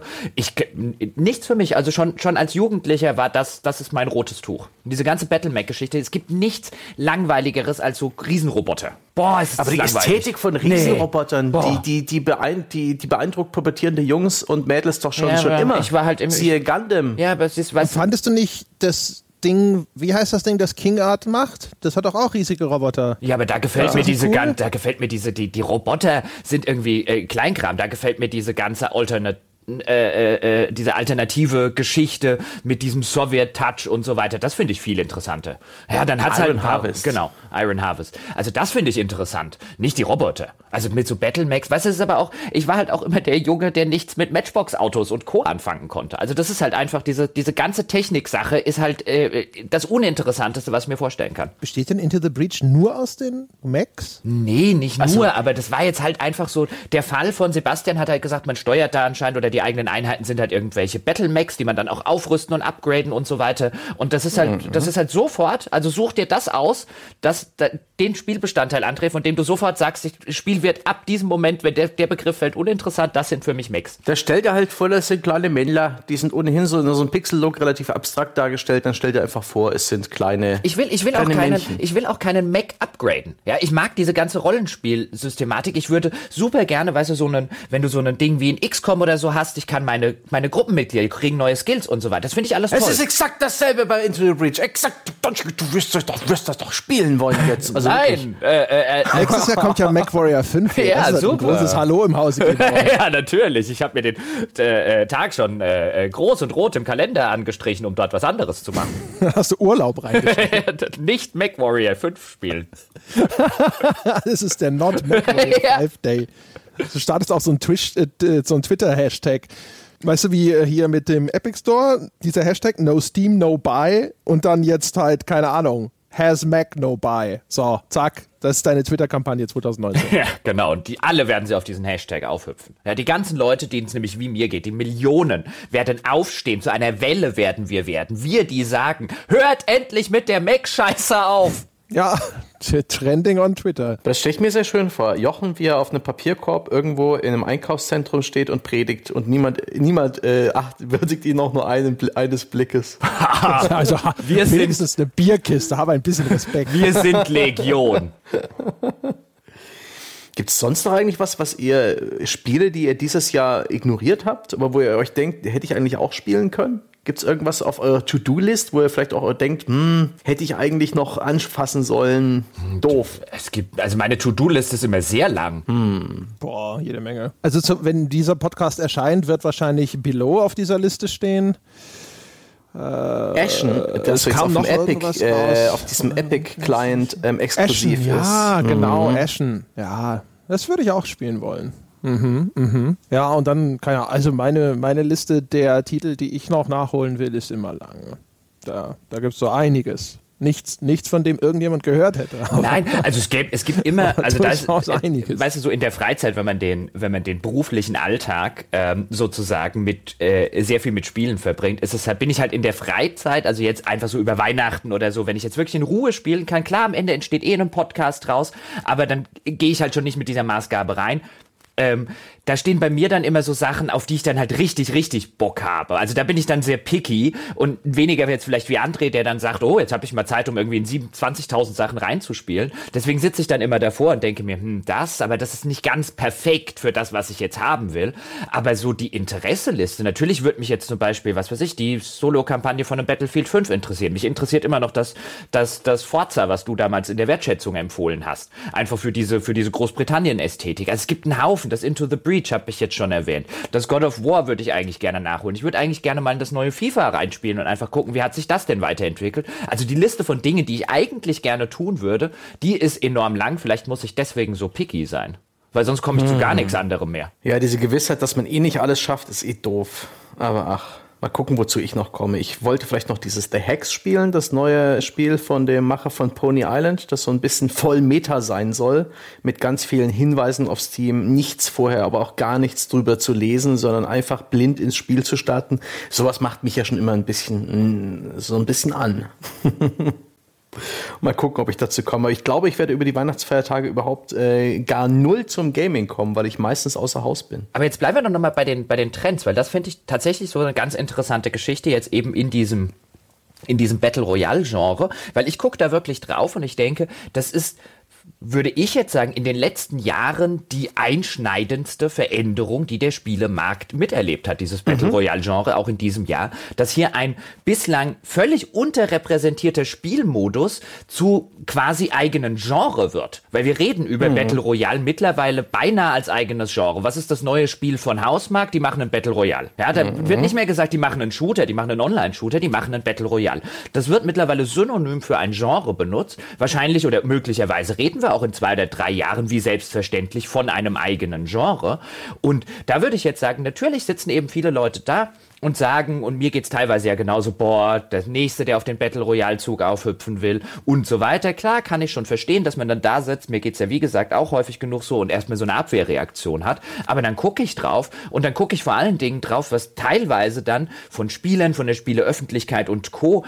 als äh, äh, tolle Neuigkeiten gefeiert werden. Und dann gucke ich drauf und denke mir, ey, und als Originalität und als Innovation. Und dann denke ich mir, das Battle Royale Modus, Genre, wie man es auch immer nennen will, das ist das Einschneidendste, was dieses Medium in den letzten Jahren erlebt hat. Und zwar mit weitem Abstand. Mir wird noch nicht mal was einfallen, was auch nur in die Nähe kommt. Was sind denn die letzten Jahre? Die letzten zwei?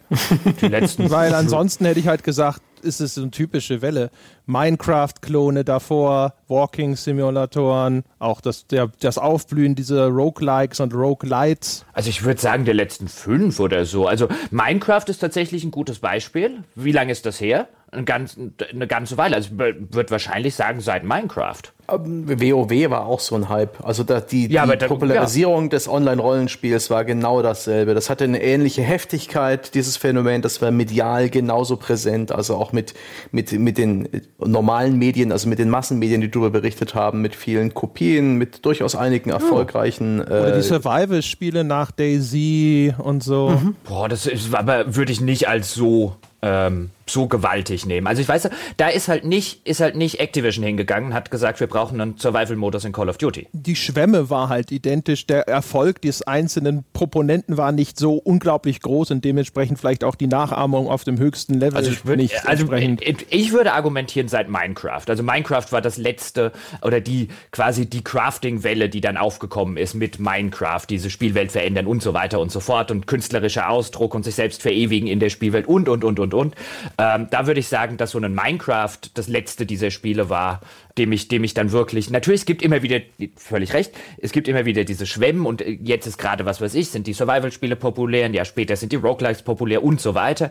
Aber ähm, da finde ich Battle Royale erheblich einschneidender dieses Jahr. Ich weiß nicht, also wie gesagt, also wenn ich mir dann zum Beispiel, wie gesagt, die Walking Sims sind für mich eine viel erheblichere Entwicklung als es gibt jetzt einen speziellen Shooter-Modus, den alle replizieren. Weil im Kern ist es vom Gameplay her jetzt, jetzt wirklich nicht so groß unterschiedlich zu dem, was wir klassischerweise als Shooter gespielt haben. Von der, die Größe der Welle, also auch der, die Menge an Geld, die darin sozusagen mitschwimmt in diesem Tsunami, in der Hinsicht ist es garantiert, wahrscheinlich ist dann Minecraft tatsächlich das Einzige, was der vom Vergleich her, aber ansonsten habe ich das Gefühl, so der, eine typische Spieleindustrie Klonwelle. Ich finde es eigentlich eine relativ untypische Geschichte offen gestanden. Und ich würde noch sagen, wir stehen natürlich jetzt relativ am Anfang. Weißt du, jetzt guckst du natürlich drauf und sagst, naja, gut, hier dieses ganze Battle Royale, irgendwie nur ein Marketingbegriff, ja, ist eigentlich nur ein Shooter-Spielmodus und äh, äh, sonderlich viel entsteht da nicht, wie du es vorher gesagt hast, Sebastian, in der Abgrenzung zu Roguelikes. Ja, aber wir können Kartenspiel als Roguelike und, und, und, und, und. Wir stehen halt auch am Anfang dieser ganzen Battle Royale-Geschichte. Es ist gut möglich, dass wir in fünf Jahren drauf gucken und halt sagen, oh, was du in dem Battle Royale-Genre alles machen kannst. Möglich, möglich, möglich. Aber ich bin da eher bei André. Das ist eher eine normale Welle mit aber einem aus, äh, ausnehmend erfolgreichen Einzeltitel oder zweien wenn man Player Unknowns Battlegrounds mit dazu nimmt, dass diesen Hype angestoßen hat und jetzt mit Fortnite Battle Royale, was diesen Hype komplett verwandelt. Also ist das wie bei MOBAs, ist das, genauso wie bei MMOs. Das ist ach, wie, wie weit ich würde Souls-Likes. Souls-Likes. Ah, ja. Also da reden wir alles, was wir reden wir nicht über das eins der meistgespielten Spiele aller Zeiten bei einem Walking Simulator, nicht mehr in der Nähe. Also wir reden hier wirklich über, ich weiß nicht, ist Fortnite das meistgespielte Spiel aller Zeiten? Das ist bestimmt nicht weit davon entfernt. Das ist Tetris nach wie vor. Ja, aber äh, Fortnite Battle Royale dürfte um die 80 Millionen Spieler weltweit haben. Das ist schon sehr also, viel. Da reden wir bei keinem Dark Souls, bei keinem Walking Simulator, bei keinem. Ich verstehe schon, was du sagen willst, André, aber das ist, das ist für mich halt auf einem anderen, auf einem anderen Level. Den muss man natürlich nicht toll finden, aber. Ähm aber deswegen hatte ich ja auch die Abgrenzung. Ne? Ist es eine substanzielle Veränderung dessen, was das Medium leisten kann? Nein. Ist es eine, wenn, wenn es aus der Popularitätssicht oder so argumentierst, bin ich ja bei dir. Ähm, ich würde ganz gerne mal zu den Walking Simulatoren was sagen. Mir fehlt ein Spiel, das mich dieses Jahr wirklich emotional ein Stück weit berührt hat, wo die Story wirklich krass war und ich mir und ich nachher so ein bisschen ja, berührt war. Das ist mir dieses Jahr in keinem Spiel passiert. Ist euch was über den, vor die Flinte gelaufen? In dem Sinne? Nee. Red Dead Redemption hat es stellenweise äh, ganz gut gemacht, aber den Ball nicht verwandelt. Also nee, ein Edith Finch ist mir dieses Jahr nicht über den Weg gelaufen, wobei ich sagen muss, wenn wir bei Trends oder persönlichen Trends sind, ich merke bei mir, dass mir das Genre der Walking Simulators immer mehr auf den Nerv geht, beziehungsweise die Walking Simulators immer größere Probleme haben, mich abzuholen. Einfach weil ich zu sehr mittlerweile schon die Struktur dieser Spiele, die sich sehr häufig nicht verändert, ähm, gefühlt so sehr durchschaut habe, dass sie mich anfangen zu langweilen. Oder viel schneller anfangen zu langweilen, als sie das letztes Jahr oder vor zwei Jahren gemacht haben, einfach als ich noch nicht so viele gespielt habe. Und dieses mm. Jahr habe ich an den Walking Simulators schon gemerkt, wenn die Erzählung nicht wirklich komplett auf den Punkt ist, sitze ich sehr schnell da und sage, ich spiele was anderes. Hm. War das hier anders? Ich weiß es gar nicht. Also ich meine, klar, sowas wie, also wohl, also die ersten, der, die Erstkontakte, sowas wie in Dear Esther, die waren halt auch cool gemacht. Ich kann mich hier nicht unbedingt erinnern, dass ich vor einem Walking Simulator gesessen hätte, der eine schlechte Geschichte erzählt und gedacht hätte, so, oh, ist ja trotzdem geil und aufregend und neu. Nee, jetzt keine schlechte, aber was ich Anfang des Jahres oder Ende letzten Jahres, das weiß ich nicht mehr, gespielt habe, war das Blackwoods Crossing.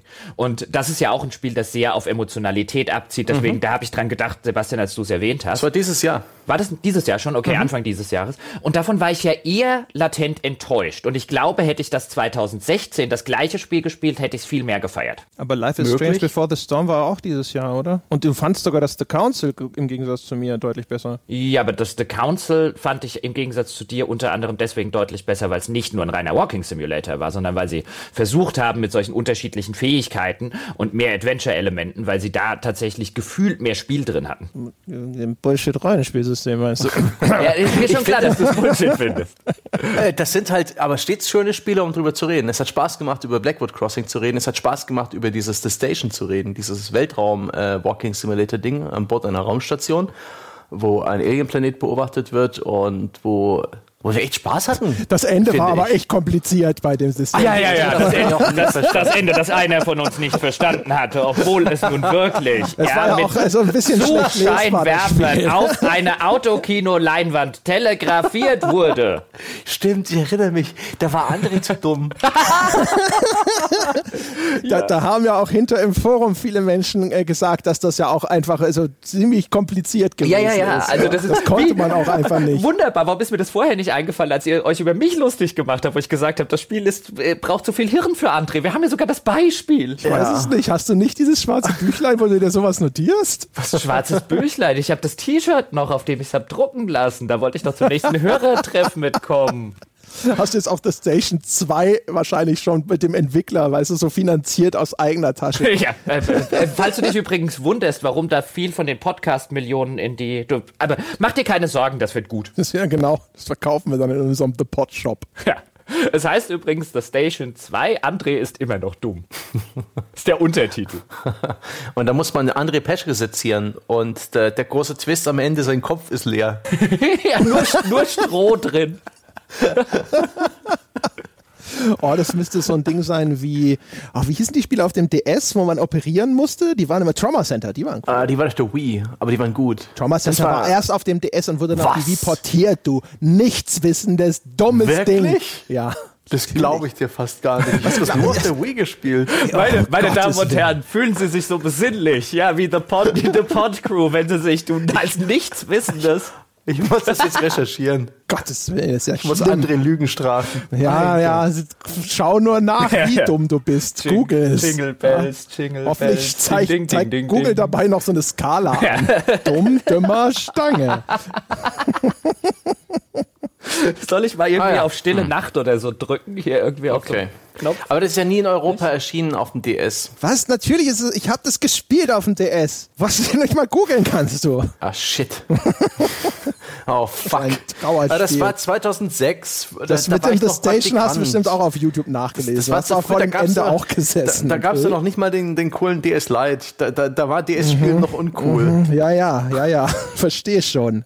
Gute, gute Erklärung. Auch ein schöner Hype, der längst vorbei ist. The Assertion Simulator, diese Nonsensspiele, wo die Steuerung ähm, der eigentliche Gag ist und die Physik des Spiels, sowas wie Octodad und Co. Ich wollte ja, wollt noch das eine, ja nicht mal zum Trend gebracht. Mm. Ich wollte noch eine Sache zu dem Walking Simulator sagen, weil du nämlich The Station erwähnt hast. Das habe ich auch in, in sehr netter Erinnerung, aber The Station hat halt meines Erachtens nach auch eine Sache vollkommen richtig gemacht. Das ist letztlich ein One-Trick-Pony in yep. der Hinsicht, dass es halt am Ende diesen großen Twist hat. Ja, ja, der eigentlich ziemlich einfach zu verstehen ist, wenn man ehrlich sein will und der eigentlich schon telegrafiert wird. Aber ja, wer macht sich darüber schon Gedanken? Nee, aber. Manchmal ist es halt auch einfach zu dumm und dann weigert sich das kluge Gehirn, das aufzunehmen. ähm, aber das ist eigentlich ein One-Trick-Pony und das ist halt wirklich in den zwei Stunden, das ist halt auch nur zwei Stunden lang und in den zwei Stunden macht es das, was es machen will, sehr kompetent, wie ein etwa zweistündiger Film mit so einem Twist-Ending. Also ich habe das immer mhm. so ein bisschen abgespeichert, wie ein guter M. Night Shyamalan-Film. Ähm, und in der Hinsicht ist es sehr kompetent und dann macht es aber auch nicht den Fehler, fünf oder sechs Stunden lang sein zu wollen, weil dann hätte ich es, glaube ich, als wesentlich langweiliger empfunden. Ja, ähm, dieses Rapture-Spiel von der Chinese Room, wie hieß das? Das hat der Rapture Everybody im Titel. has gone to the Rapture. Ja, das war zu lang und zu wenig. Ja, das ist ja eh so ein Standardproblem. Sie haben ja auf den Video Game Awards, haben sie ja angekündigt von Hello Games etwas, das nannten sie a Hello Games Short, The Last Ja. Campfire nämlich, wo man so ein bisschen die, die Hoffnung hegen konnte, dass da vielleicht jemand gesagt hat, ich mache jetzt mal diese Spiele, die kurz sind und nicht so teuer, aber trotzdem cool. Also wie episodisch, aber abgeschlossen. Super, ganz genau. Das ist etwas, wo ich auch wirklich, das war die eine Sache bei diesen, das waren sehr viele Videospielankündigungen in den letzten zwei Wochen. Diese Game Awards waren sehr reich an Trailern, dann gab es noch so eine Parallelveranstaltung.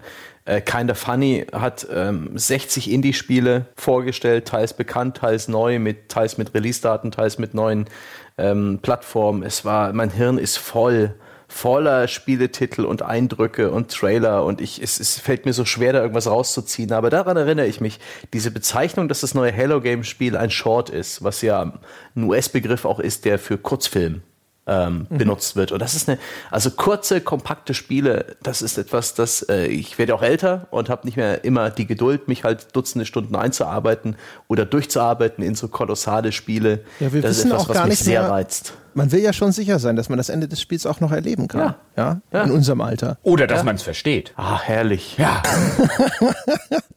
Ja. Man, man musste es ihm so fliehen, ja, aber er reitet es. Ja, in den Sonnenuntergang, sag ich dir.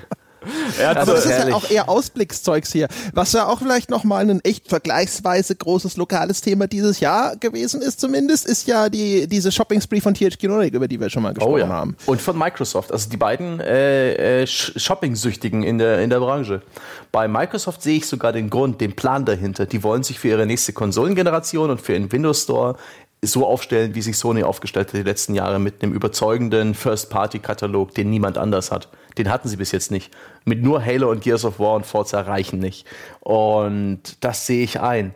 Aber was um alles in der Welt hat THQ Nordic vor? Was die an Lizenzen einkaufen und an Studios? What the fuck? wa- Was? Woll- Wollen die die Mittelklasse wieder äh, herstellen? Weil ich habe den Eindruck, die, die machen da jetzt nicht die AAA Deluxe Spiele draus, die, die Blockbuster, sondern eher so mit überschaubarem Budget hergestellte Spiele, wo alle nachher sagen, hm, ja, lohnt sich das? Ich ist das, glaub, ist das ja. ihr Masterplan? Ich glaube ja, sie, sie, sie kommen ja. Das ist tatsächlich das, was ich befürchtet habe, was sie machen könnten, und das scheint zu sein, was sie, was sie machen. Sie nehmen ähm, etablierte Marken, von denen du sagst, da hast du, da hast du noch eine, eine, eine gewisse Marktdurchdringung, damit können Leute was anfangen, wie jetzt zum Beispiel zuletzt eine Darksiders. Ähm, wenn du alleine drauf guckst, ich meine, ich gucke ja gerade auf eine Liste der Marken, die ihnen gehören, so ein Kingdoms of Amalur, was sie jetzt sich dazu geholt haben, ein Gilde, ein Dungeon Lords, ähm, äh, äh, Alone in the Dark haben sie, glaube ich, jetzt mittlerweile die Rechte. Also ich, äh, ich zitiere einfach, ich weiß nicht, ob das hier stimmt, das steht bei Wikipedia gerade. Time, Ähm, äh, Time Splitters ist dabei, da ist Carmageddon inzwischen dabei. Das sind schon, das sind schon äh, Red Faction ist dabei, da sind schon Titan Sachen Quest. dabei. Ja, ja, also, ähm, und da, da guckst du halt drauf und meine Befürchtung war, die kaufen diese ganzen Marken ein, ja, und machen mittelmäßige bis unterdurchschnittliche Spiele draus und sagen halt schlicht und ergreifend, das ist, das ist unsere Marketingstrategie. Nicht jetzt mal absichtlich zu sagen, wir machen nur ein mittelmäßiges Spiel, sondern wir äh, nehmen diese alten Marken und dadurch, die, die Marke ist sozusagen wichtiger äh, oder das Wichtigste und wir machen halt mit einem halbwegs überschaubaren Budget ein so gutes Spiel wie möglich. Ähm, das war so ein bisschen meine, meine Befürchtung, die ich hatte, dass die halt in die Breite gehen und nicht in der Spitze einfach stärker werden. Und ähm, das scheint zumindest auch so zu sein, was passiert. Also wenn man sich die ganzen Releases in der Zwischenzeit anguckt, ich habe jetzt das neue Darksiders nicht gespielt, aber zumindest die Nutzermeinungen sagen ja sehr extrem, ähm, das sei kein besonders gutes Spiel. Aber es funktioniert ja, die scheinen den Kram zu verkaufen, die werden zumindest in einer Öffentlichkeit und von einer Presse werden die Spiele auch ähm, äh, relativ gut bewertet und relativ, äh, relativ gut dargestellt. Es scheint also zu funktionieren. Ich würde mir nur nicht, also weißt du, das, was ich mir erhofft habe, dass ich mit THQ Nordic hier vielleicht einen Publisher etabliert, der ein bisschen andere Spiele macht als der klassische AAA-Publisher und die auf einem hohen Niveau macht, das hat sich nicht so ganz bestätigt, weil die Spiele scheinen, zumindest auch die Sachen, die ich selber gesehen habe, das ist halt nicht AAA-Niveau, das ist halt so getan, als ob. Das ist teilweise Ja. nicht mal Double-A-Niveau, e- ehrlich gesagt. Die sind äh, ja auch auch sogar relativ offen, was das angeht. Also wenn man sie beim Wort nimmt, sie haben einerseits auch schon gesagt, dass das jetzt sozusagen die Strategie ist. Also auch erstmal vielleicht ein Remaster oder sowas rausbringen und gucken, ist das Interesse noch vorhanden? Ja, so als Testcase es dann eventuell fortsetzen. Dieser Lars Wingfor, der da an der Spitze steht, hat auch irgendwo in dem Interview schon so ein bisschen durchscheinen lassen, dass äh, er das halt relativ lächerlich findet, mit welchem Aufwand solche Spiele dann früher produziert wurden. Ich weiß nicht mehr genau, um welchen Titel es ging. Es könnte sein Darksiders oder so. Er hat irgendwo in einem Interview mal gesagt, so, das hat damals 50 Millionen gekostet. Das ist ja total absurd. Ich habe keine 50 Millionen, um in sowas zu investieren. Aber wir machen das halt dann, also er sagt natürlich, wir machen das dann, dann trotzdem total ordentlich, aber halt preisbewusster.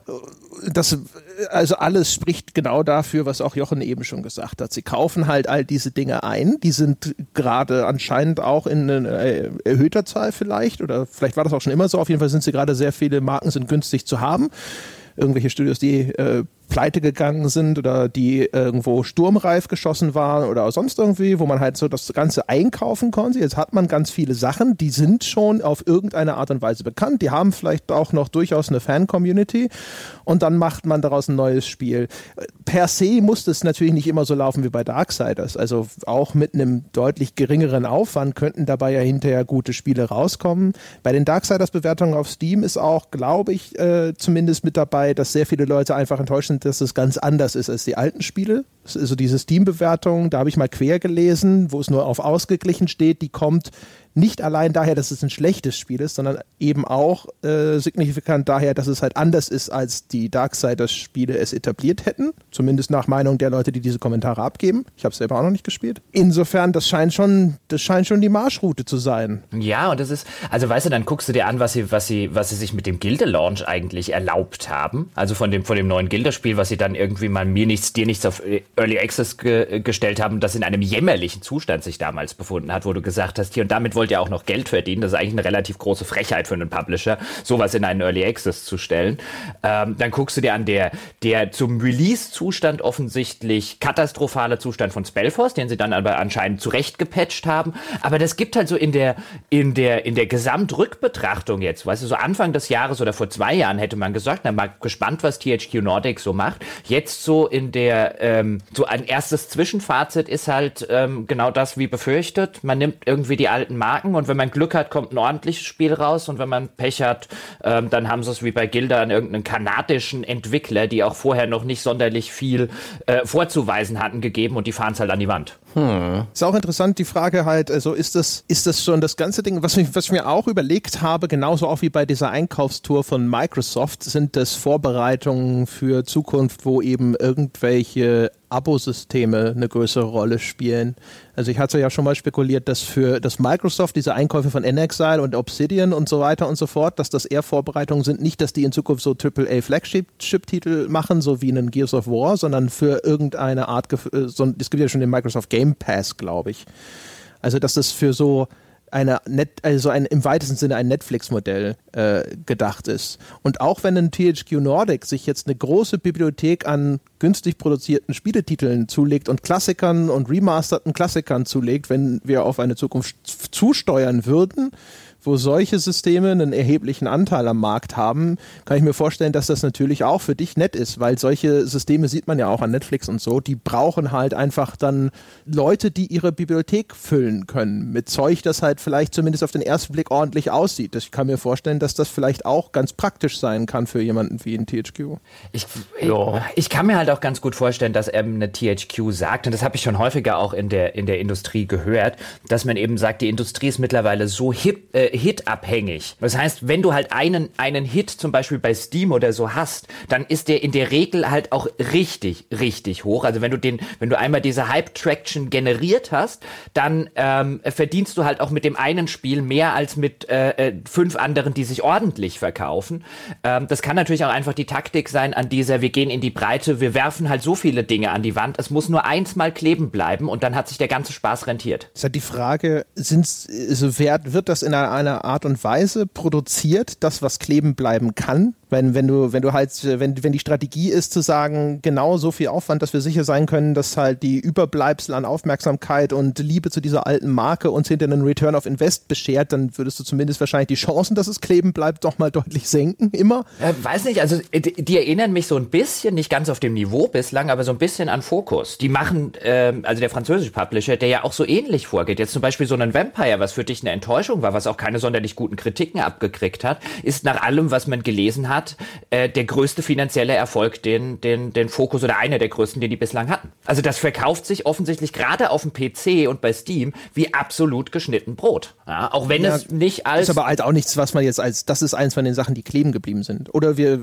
ich habe das auf einem anderen Niveau verstanden, als du es gemeint hast. Ja gut, ich glaube, das ist, ja genau. Also ich meine das jetzt nicht auf einem Niveau von Sales, was weiß ich, von einem Red Dead Redemption oder so.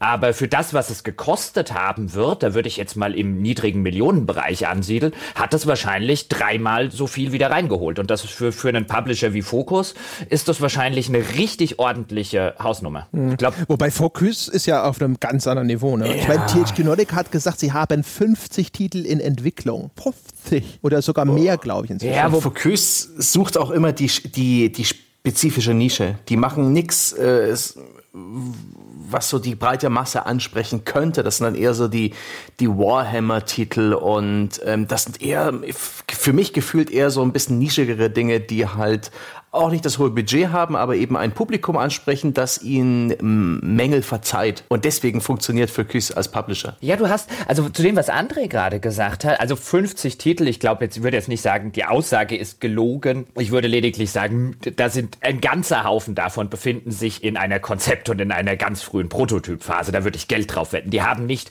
50 Spiele aktiv in der Produktion. Ja, aber selbst, also nehmen wir mal, wenn sie davon jetzt hinter 30 wieder abschießen oder sowas, das sieht die Sache Sache nochmal anders aus, aber wenn die alle irgendwann rauskämen und dann würden sie ja jetzt auch, wenn sie jetzt in der Konzeptionsphase sind, würden sie ja auch alle dann irgendwann in Entwicklung gehen. Wahrscheinlich hat halt Ubisoft halt sogar so noch nach. mehr. In der, in, also weißt du, wenn du Ubisoft jetzt fragen würdest, wir, wir ziehen das mal alles zusammen, ja, ähm, äh, was, was dann vielleicht auch intern das ein oder andere Team mal gepitcht hat und was man probieren könnte. Ich glaube, Ubisoft hat wahrscheinlich noch mehr in, in Entwicklung als diese 50. Wenn du das halt als in Entwicklung bezeichnest. Oh, das würde mich sehr überraschen, wenn sie das so, so viel hätten.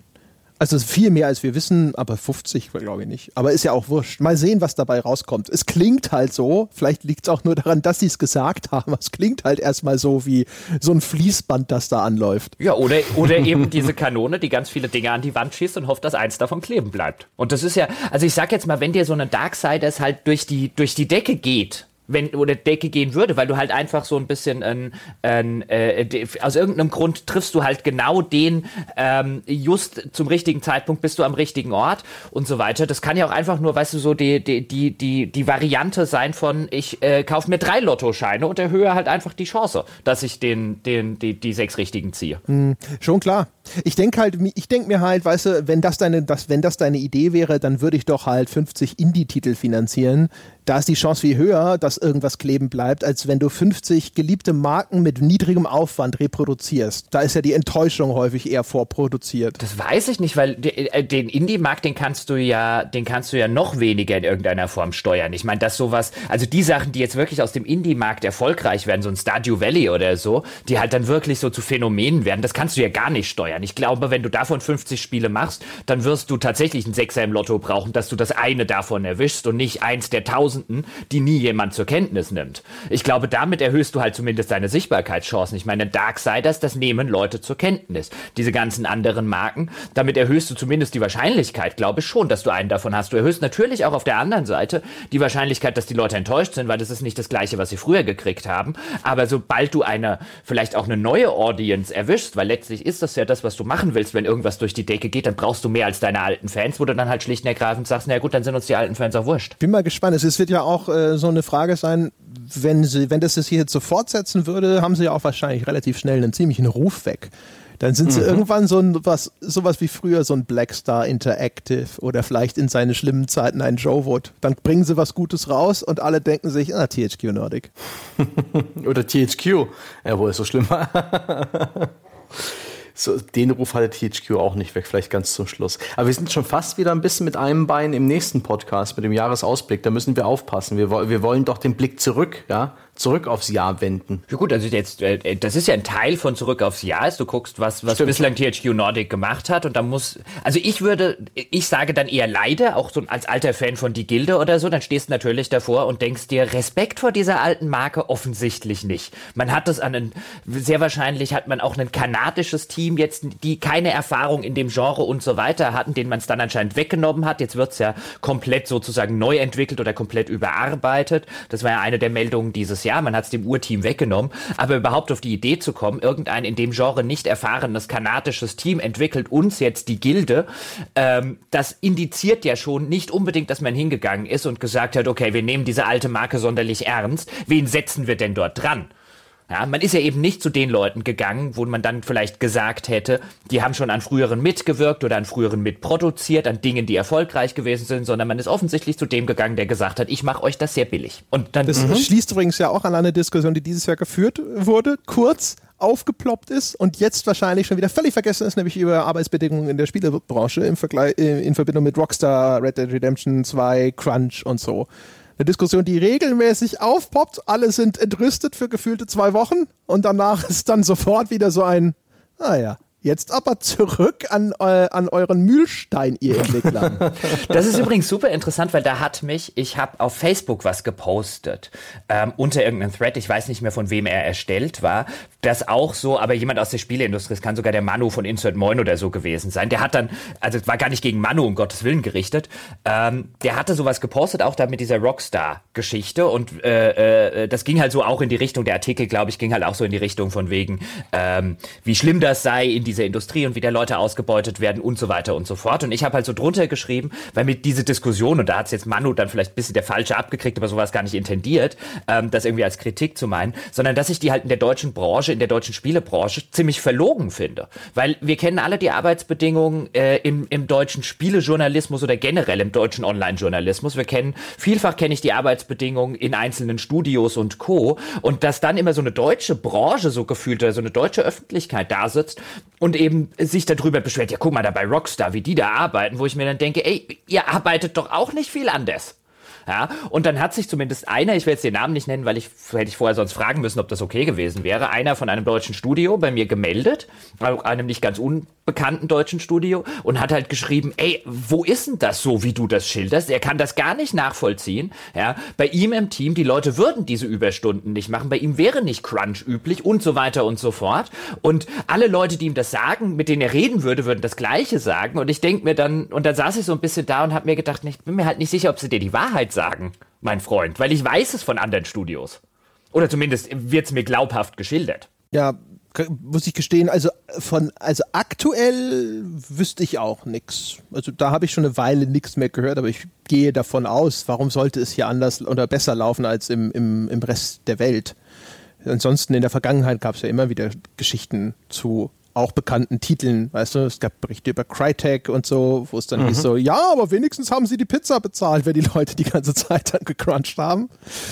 Oder auch äh, die Geschichten zur Entstehung von Sacred und solche Geschichten. Also es ist nicht so, dass die deutsche Branche arm wäre an Berichten über Crunch. Ich bin auch der Meinung, dass Videospiele, die Art und Weise, wie die produziert werden, die Tatsache, dass man erst sehr spät in der Produktion halt gewisse Dinge tun kann, äh, das ist weniger planbar als zum Beispiel ein Haus, ein Haus zu bauen, äh, dass es einfach da im, im System drin liegt, dass man sehr spät anfängt, sehr, sehr viel zu machen, weil es die letzte Chance ist, auch noch Ideen zu verwirklichen, Probleme zu bereinigen. Und ich habe da auch schon ein bisschen ge gechattet, auch im Discord mit deutschen Spieleentwicklern, die auch so gesagt haben, wir haben jetzt einen Milestone, ich habe keine Zeit für dich. Dann habe ich ihnen gesagt, viel Spaß beim Crunch. Und sie haben dann gleich wieder vehement abgestritten, dass sie Crunch haben. Und wir haben ein bisschen länger drüber gechattet und ähm, haben sie eingestanden, ja, na gut, also ganz abstellen können sie es nicht. Und ich hatte auch schon tolle Gespräche mit äh, Entwicklern, die es einfach steifenfest behauptet haben. American McGee mit seinem Spicy Horse Studios damals in Shanghai Alice Madness Returns haben sie gemacht und er hat uns da wirklich äh, behauptet, ein Jahr vor dem Release des Spiels, da, dass sie so ein tolles System haben, so ein Masterplan, so ein, so ein, so ein Produktionstool, ähm, das Crunch eigentlich kategorisch ausschließt. Es kann bei ihnen gar kein Crunch geben, das haben sie im Griff und ja, das Spiel, ich habe mir dann Jahre später, habe ich mir von einem der Ex-Mitarbeiter stecken lassen, naja, es gab schon Crunch. und man hat im Spiel angesehen, dass es hier und da noch arg unfertig wird und auch ähm, im, äh, im Dialog mit anderen Entwicklern. Die einzige Chance, die man hat, ist den, den Release-Termin zu verschieben. Und dann kommt es eben darauf an, wie, die, wie das Verhältnis zum Publisher ist. Ah, ja, der kommt vor allen Dingen halt heute. ein bisschen härter. Ja, und heutzutage kommt es auch noch drauf an, wenn du das heute machst. Ich meine, wenn du als Entwickler da sitzen würdest und würdest sagen, wir verschieben den Release-Termin des Spiels, jetzt, äh, was weiß ich, sollte in drei Monaten erscheinen, wir verschieben ihn aber nochmal um drei Monate, damit wir am Ende irgendwie einen 60 Stunden, Wochenstunden Crunch vermeiden, ja, mhm. um meine Mitarbeiter zu schützen. Das kann ja, kann man ja aus hehren Motiven sagen. Weißt du, wie dem seine Fans aufs Dach hüpfen? Die sich alle schon Urlaub genommen haben?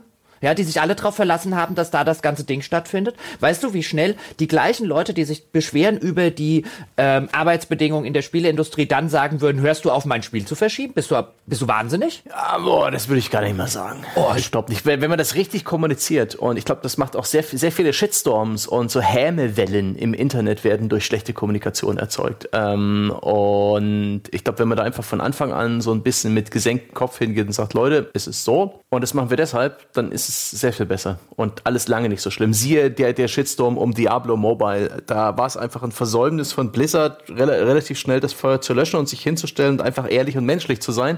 Ähm, äh, und äh, ich glaube, dass auch selbst bei einem großen Spiel, selbst bei einem beliebten, wäre das gar nicht so schlimm, wenn sie einfach nur ehrlich wären. Also äh, natürlich und, und, und, glaubwürdig ein Stück weit. Na, na, natürlich wäre es immer geschickter bei solchen Sachen ehrliche Kommunikation zu machen und cleverer zu kommunizieren kommunizieren, als das vielleicht getan wird. Aber ich glaube tatsächlich, dass du heutzutage gerade auch als Spieleentwickler unter einem ganz erheblichen öffentlichen Druck stehst und dass du auch dann unter einem Druck stehen würdest. Also jetzt, wenn, selbst wenn du einen Publisher hättest, der sagen würde, ey, Klar, bevor hier die Leute irgendwie Crunch machen müssen, geben wir dir sechs Monate mehr Geld. Ich meine, da greift der tief in die Tasche bei einer, bei einer typischen Burnrate. Das ist selbst ein mittelgroßes Studio, kannst du halt mal ausrechnen, was für sich 60 Leute arbeiten am Spiel und kosten Vollkosten mit Steuern und allem drum und dran 5000 pro Nase. Dann kannst du ausrechnen, was der Publisher sagt, wie viel er nochmal oben drauf legt, wenn er dir die, die, die Sache um sechs Monate verlängert.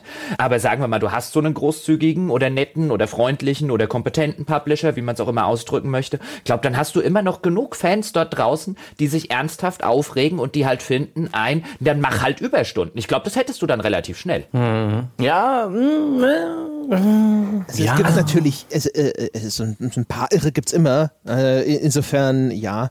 Die Frage ist halt natürlich, ist es, sollte das oder sollte es eine Rolle spielen? Nein. Und zweitens, äh, gibt es einen guten Grund, dass es trotzdem eine Rolle spielt? Weiß ich auch nicht. Weil äh, so gefühlt diese Art Shitstorm kommt und geht. Also die Leute, die dann da sitzen und sagen, mein Gott, ich habe mir schon extra Urlaub genommen, das sind nicht die Leute, die dann sagen, jetzt kaufe ich es nicht mehr. Nein, aber ich glaube halt auch nicht, dass Rockstar oder Naughty Dog oder so, dass die Absicht, dass die da sitzen und halt schlicht und ergreifend sagen, wir planen schon damit, ja, wir sind solche Ausbeuterunternehmen, ja, ähm, dann, dann arbeiten die Leute halt bei uns, ja, damit haben wir schon am Anfang geplant, dass die irgendwie 80 Stunden Wochen schieben müssen. Ich glaube halt, dass da tatsächlich auf dem hohen, auf dem, auf dem Produktionsniveau, ähm, bei einem 20-Mann-Unternehmen oder bei einem 10-Mann-Unternehmen wird es anders aussehen, aber dass du auf diesem Produktionsniveau, wo am Ende, wie Sebastian schon gesagt hat, viele Dinge zusammenlaufen und man dann erst wirklich erkennen kann, macht das Ding Spaß, funktioniert das so, einfach weil dann die einzelnen Prozesse aus den einzelnen Abteilungen ineinander laufen. Ich glaube, man kann auf in der Größenordnung hat noch niemand einen Weg gefunden, wie man das vermeiden kann. Naja, theoretisch könntest du ja immer sagen,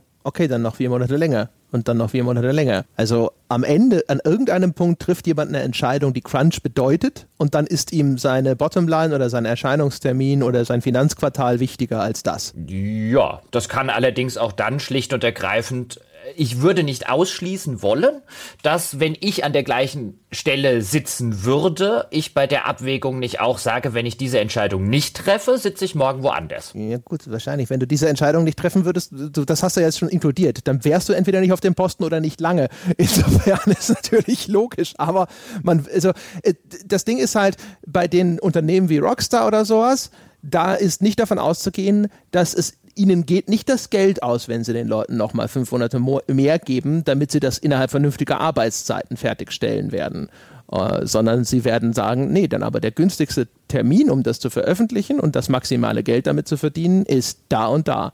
Und äh, wenn wir das nicht in diesem Finanzquartal machen, dann steigen uns unsere Aktionäre aufs Dach und so weiter. Also es wird halt immer darauf hinauslaufen, dass finanzielle Erwägungen hier die Gesundheit der Mitarbeiter übertrumpfen. Ja, das wird immer passieren. Und man, letztlich will ich ja um Gottes Willen äh, mich nicht hinstellen und sagen, das sollte so sein, sondern man sollte nach Wegen suchen, wie man sowas vermeiden kann. Niemand sollte 60 Stunden arbeiten müssen. Und in, in, in Deutschland zum Beispiel reden wir bei sowas wie Crunch Time. Dann glaube ich durchaus aus auch, je nachdem, wie umfangreich sie ausfällt, von strafrechtlich relevanten Sachen. Ich glaube, da, da kommen nicht nur irgendwelche zivilrechtlichen Sachen, so mit Vertragsrecht und Arbeitszeitrecht. Ich glaube, da kann man auch irgendwie handfest, handfestes Strafrecht reingehen, wenn man das unbedingt wollen würde. Ähm, was einer der Gründe sein mag, warum die Leute hierzulande noch weniger offen darüber reden, wie in den Vereinigten Staaten. Aber was mich halt an der Diskussion, insbesondere hierzulande halt immer stört, ist diese Empörung einer Öffentlichkeit, wo du halt schlicht und ergreifend sagst, ey, ich kenne genug Sachen aus der deutschen Branche, wo Leute 20 Überstunden Stunden die Woche schieben und das sind quasi unbezahlte Praktikanten gewesen. Ja, also wo ich dann zumindest sage, ey, die Leute bei Naughty Dog oder bei, bei, bei Rockstar, klar, ist echt nicht schön und echt nicht geil, dass die irgendwie dann 60, 70, 80 Stunden Wochen schieben müssen. Diesen Crunch sollte man vermeiden. Aber die werden wenigstens anständig bezahlt. Wissen wir das?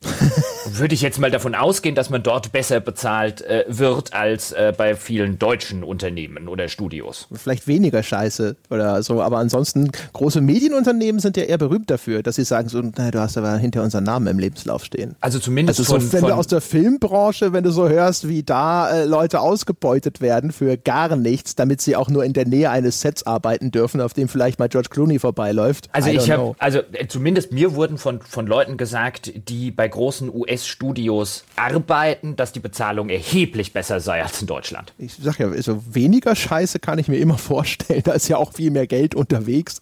Ich weiß halt nicht genau, inwiefern, aber das ist ja im Grunde genommen äh, wurscht, weil ich meine, das, das Problem an der ganzen Geschichte ist ja, ist ja wahrscheinlich eher, glaube ich zumindest, also das ist ja eher die, die, die, die gesundheitliche Dimension und nicht, ob sie dafür tatsächlich dann auch entlohnt werden und wenn ja, wie hoch und sonst irgendwas. Interessanter Aspekt bei dem, der Diskussion ist ja auch immer die Freiwilligkeit. Ne? Also sehr viele Leute, ich kenne viele Leute, die haben erheblichen Crunch abgeliefert und die 60 Stunden, die du nennst, würden, glaube ich, ein erheblicher Teil noch nicht mal als richtigen Crunch einordnen. Mhm. Und ähm, äh, die haben das aber nicht so empfunden. Also die sitzen da und äh, sagen halt, die wehren sich dagegen dagegen, dass, äh, dass man ihnen diese Autonomität abspricht, dass sie das machen wollten, um das bestmögliche Spiel zu machen. Und ja, ihr Arbeitgeber hat davon profitiert und so weiter und so fort. Aber sie hätten das, sie hätten sich nachts ins Büro geschlichen, wenn man es ihnen verboten hätte, sozusagen. Das finde ich immer einen ganz interessanten Aspekt an der ganzen Geschichte, weil da häufig genug sitzen da halt Menschen, die, die haben halt auch einfach richtig Bock drauf. Und das Schlimme ist natürlich immer diese Dynamik, die häufig entsteht, dass sie dadurch Leute mit reinziehen, die vielleicht keinen Bock hätten, aber die ansonsten in dem Team scheiße aussehen oder sonst irgendwas. Aber das finde ich immer so ein bisschen am schwierigsten daran, dass, äh, dass man so da sitzt und sich denkt so, ja, kann ich schon verstehen, ich würde es vielleicht sogar auch so machen. Ich würde es vielleicht auch tun wollen.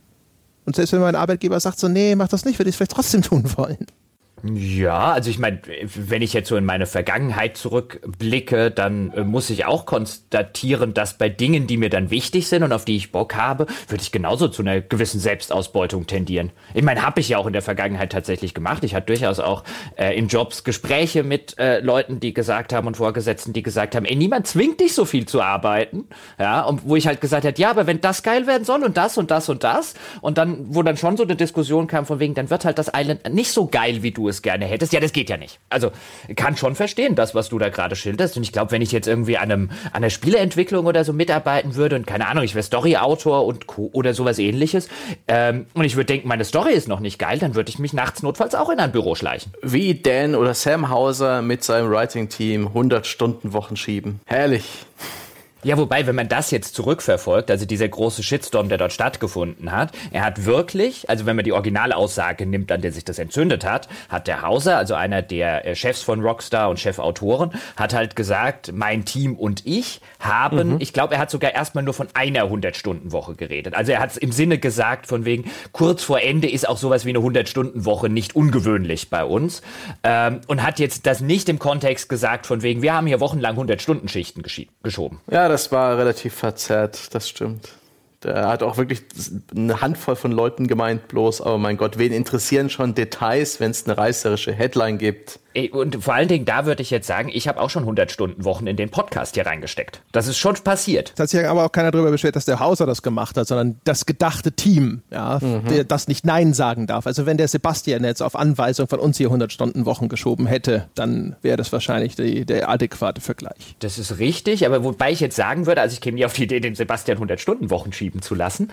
Ähm, aber wenn jetzt der Sebastian, weil wir kurz vor, keine Ahnung, dem Erscheinen eines, einer, einer riesengroßen The Pod 2.0 Geschichte und so weiter wären und wir hier, äh, äh, du und ich würden hier, würden hier 100 äh, Stunden Wochen schieben und Sebastian fände das so geil, dass er halt sagen würde, ey, ich will euch da so weit wie möglich helfen und Co. und dies und jenes und sobald das Ding mal erschienen ist, mache ich dafür drei Monate Urlaub. Ich weiß nicht, ob ich da Nein sagen würde. Also ich würde es nicht öffentlich sagen, weil ich das, glaube ich, nicht sagen dürfte.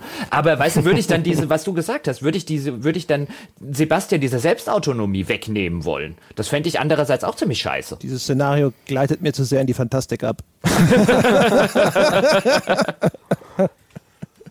Sehr schön.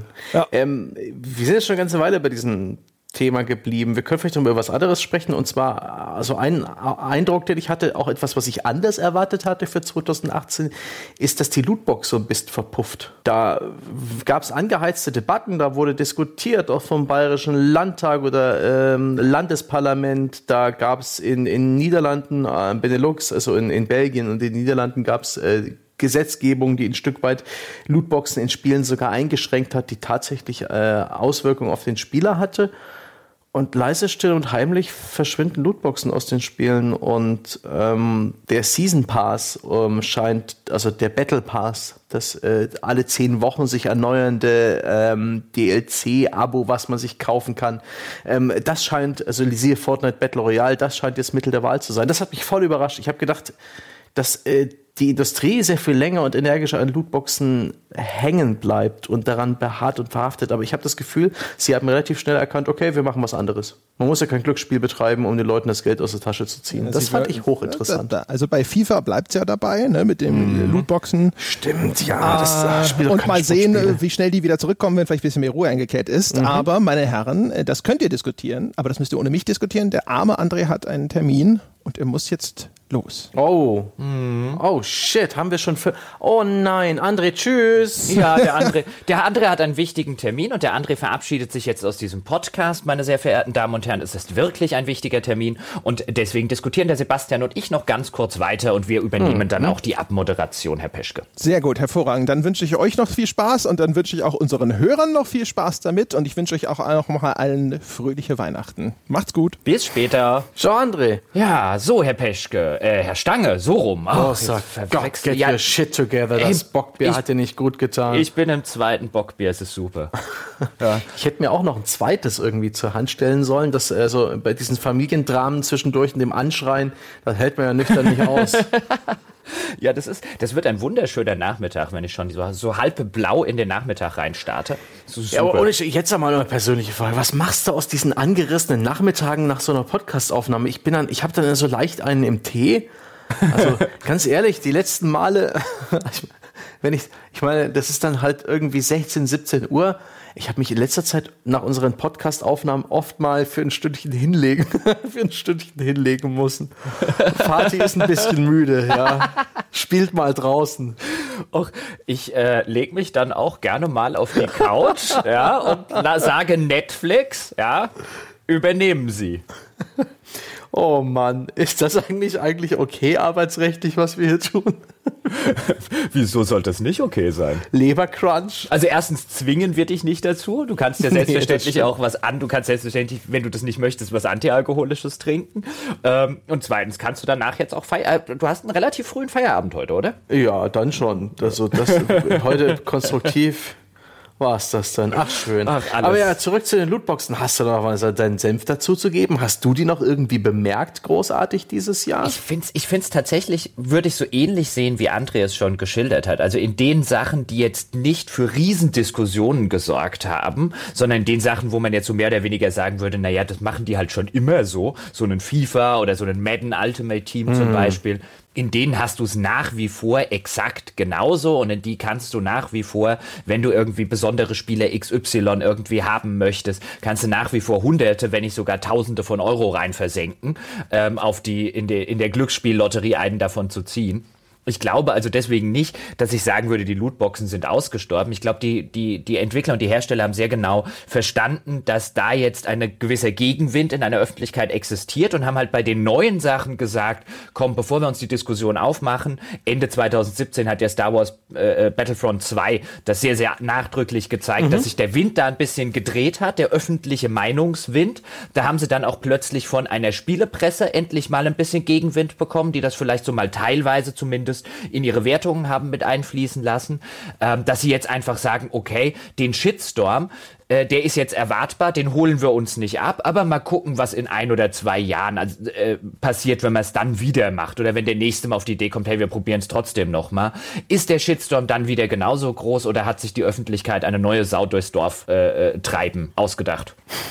ja, aber immerhin, ich bin schon mal wirklich beruhigt und erfreut, dass es nicht noch äh, mehr Einzug gehalten hat in, in, in klassische Spiele. Sowas wie ähm, das Shadow of War, dieses Shadow of Mordor Schatten des Krieges. Ähm, äh, dieses Mittelerde-Spiel hat es halt schon wirklich auf eine Art und Weise implementiert, diese Lootbox-Geschichte, die wirklich unangenehm war, auch für mich als Außenstehende. Ich habe das Ding nie gespielt, aber dass eine der Grundmechaniken eines Singleplayer-Spiels die Lootbox war, komisch. Aber gleichzeitig, ja, wir haben Forza, wo eben auch die Lootbox in Forza Horizon immer noch ähm, die einzige Möglichkeit ist, neue Autos freizuschalten oder eine der wenigen Möglichkeiten ist, neue Autos freizuschalten. Da ist sie halt nicht monetarisiert, da haben sie diesen, diesen festen Punkt noch nicht benutzt, um die Brechstange anzusetzen, aber interessant ist das schon. Aber ja, ich freue mich stets, wenn Spiele komplett erscheinen, ohne dass da irgendwie auch nur eine Möglichkeit besteht, äh, nachträglich zu monetarisieren. Na ja, gut, also was man, wenn man jetzt zurückblickt, ähm, wobei das auch wieder eine Frage für den Ausblick sein wird, wenn man sich dann anguckt, ähm, wie erfolgreich zum Beispiel jetzt über Jahre hinweg so äh, Spiele sind wie eine GTA Online, jetzt auch Red Dead Redemption 2 Online, zumindest alles, was man bisher gelesen hat in den aus den aus den Betas ähm, dieses Online-Modus, scheint das auch wieder sehr ein, hey, wenn du wirklich Progression in einem überschaubaren Zeitraum haben möchtest, dann musst du tief in die Tasche greifen übergreifend zu sein. Ähm, also das scheint sich schon so etabliert zu haben, da kriegst du gar nicht mehr so riesige Shitstorms und so weiter mit. Und dann guckst du dir trotzdem an, okay, was musste, müsste ich denn jetzt anhand dieser Betas, äh, von denen ich gelesen habe, was müsste ich denn rein investieren, um tatsächlich eine halbwegs ähm, äh, schnelle Progression zu haben? Und da bist du ganz schnell wirklich in einem, in einem äh, anscheinend in einem höheren Geldbetrag drin. Aber das hat sich schon so etabliert, dass ich mir halt auch gut vorstellen kann, dass wir in Zukunft mehr von dieser Sorte sehen. Mhm. Auch ich meine, ein Bethesda mit dem Fallout äh, 76 hat ja offensichtlich versucht, sowas zu machen wie jetzt so einen, ja, so einen GTA Online oder so einen Red Dead Redemption Online. Halt so quasi einen angeflanschten Multiplayer-Modus an ihr, an ihr Singleplayer-Konstrukt. Ja, ja, leider. Aber Gott sei Dank äh, gibt es immer noch so Stimmen wie Sony hat äh, jetzt vor kurzem auch wieder medienwirksam äh, bestätigt, dass es ein großes Bedürfnis, dass der Konzern ein großes Bedürfnis festgestellt hat äh, nach Singleplayer-Spielen und dass man da seine Anstrengungen äh, intensivieren würde. Ähm, das hat mir schon gefallen, prinzipiell als Marschrichtung. Und ähm, das gehört auch eher so in die Ecke der Plattforminhaber, die natürlich äh, oft ganz andere Motivationen haben und ganz andere Verwertungsketten. Die wollen halt Kunden an ihre Plattform binden, können sich den Singleplayer-Titel leisten, während gerade Third-Party-Hersteller wie Bethesda, Ubisoft und Co. halt ähm, ein Maximum aus jedem verkauften Spiel raus äh, monetarisieren müssen. Für mich ist es jedenfalls immer ein, eine, ein schönes Gefühl, wenn ich sehe, dass ein Spiel gar nicht erst die Möglichkeit bietet, eine Zusatzmonetarisierung äh, anzubieten. Sei es nur irgendwelche DLC äh, kosmetischer Natur. So ganz altmodisch, wie es heutzutage kaum ein Spiel noch macht. Aber meistens geht es ja dann mit der Premium-Währung los und mit anderen Mechanismen. Aber ach. Aber da bin ich, wie gesagt, äh, eigentlich ganz froh, dass es dieses Jahr nicht die extremen Ausmaße angenommen hat. Ich, auch diese Games as a Service-Geschichte, dass die nicht mehr explodiert ist, ähm, dass nicht irgendwie alle Spiele äh, alle großen Marken inzwischen einen Online-Only-Modus sind ähm, und ausschließlich durch, das, durch den bestehenden Grind, Frustration und irgendwelche Premium-Währungen äh, äh, finanziert werden. Da bin ich ja ganz, ganz zufrieden. Ja gut, ich würde es auch da sagen, ich meine Red Dead Redemption, dieser Online-Modus und so weiter, also auch das große Sing Teile der großen Singleplayer-Spiele dieses Jahr haben genau solche Service-Modelle durchaus auch mit integriert. Ja, aber ich äh, konnte halt Red Dead Redemption im Singleplayer durchspielen und danach ad ACTA legen. Und das ist eine gute Sache. Und ja. es ist nicht wie andere Spiele, die halt gar nicht mehr. So ein Fallout äh, 76 geht ja nicht mehr im Offline-Modus, ne? Nein, wobei mich genau. das jetzt auch nicht stört, weil die mir nicht die ganze Zeit auf den Keks gehen, dass ich irgendwas kaufen soll. Also die haben eher das Problem, dass sie mir in der Zwischenzeit, ich habe es tatsächlich seit der Folge immer noch ein bisschen weiter gespielt. Ich spiele das echt immer noch ganz gerne. Ich muss es leider zugeben. Äh, was ist nur los mit mir?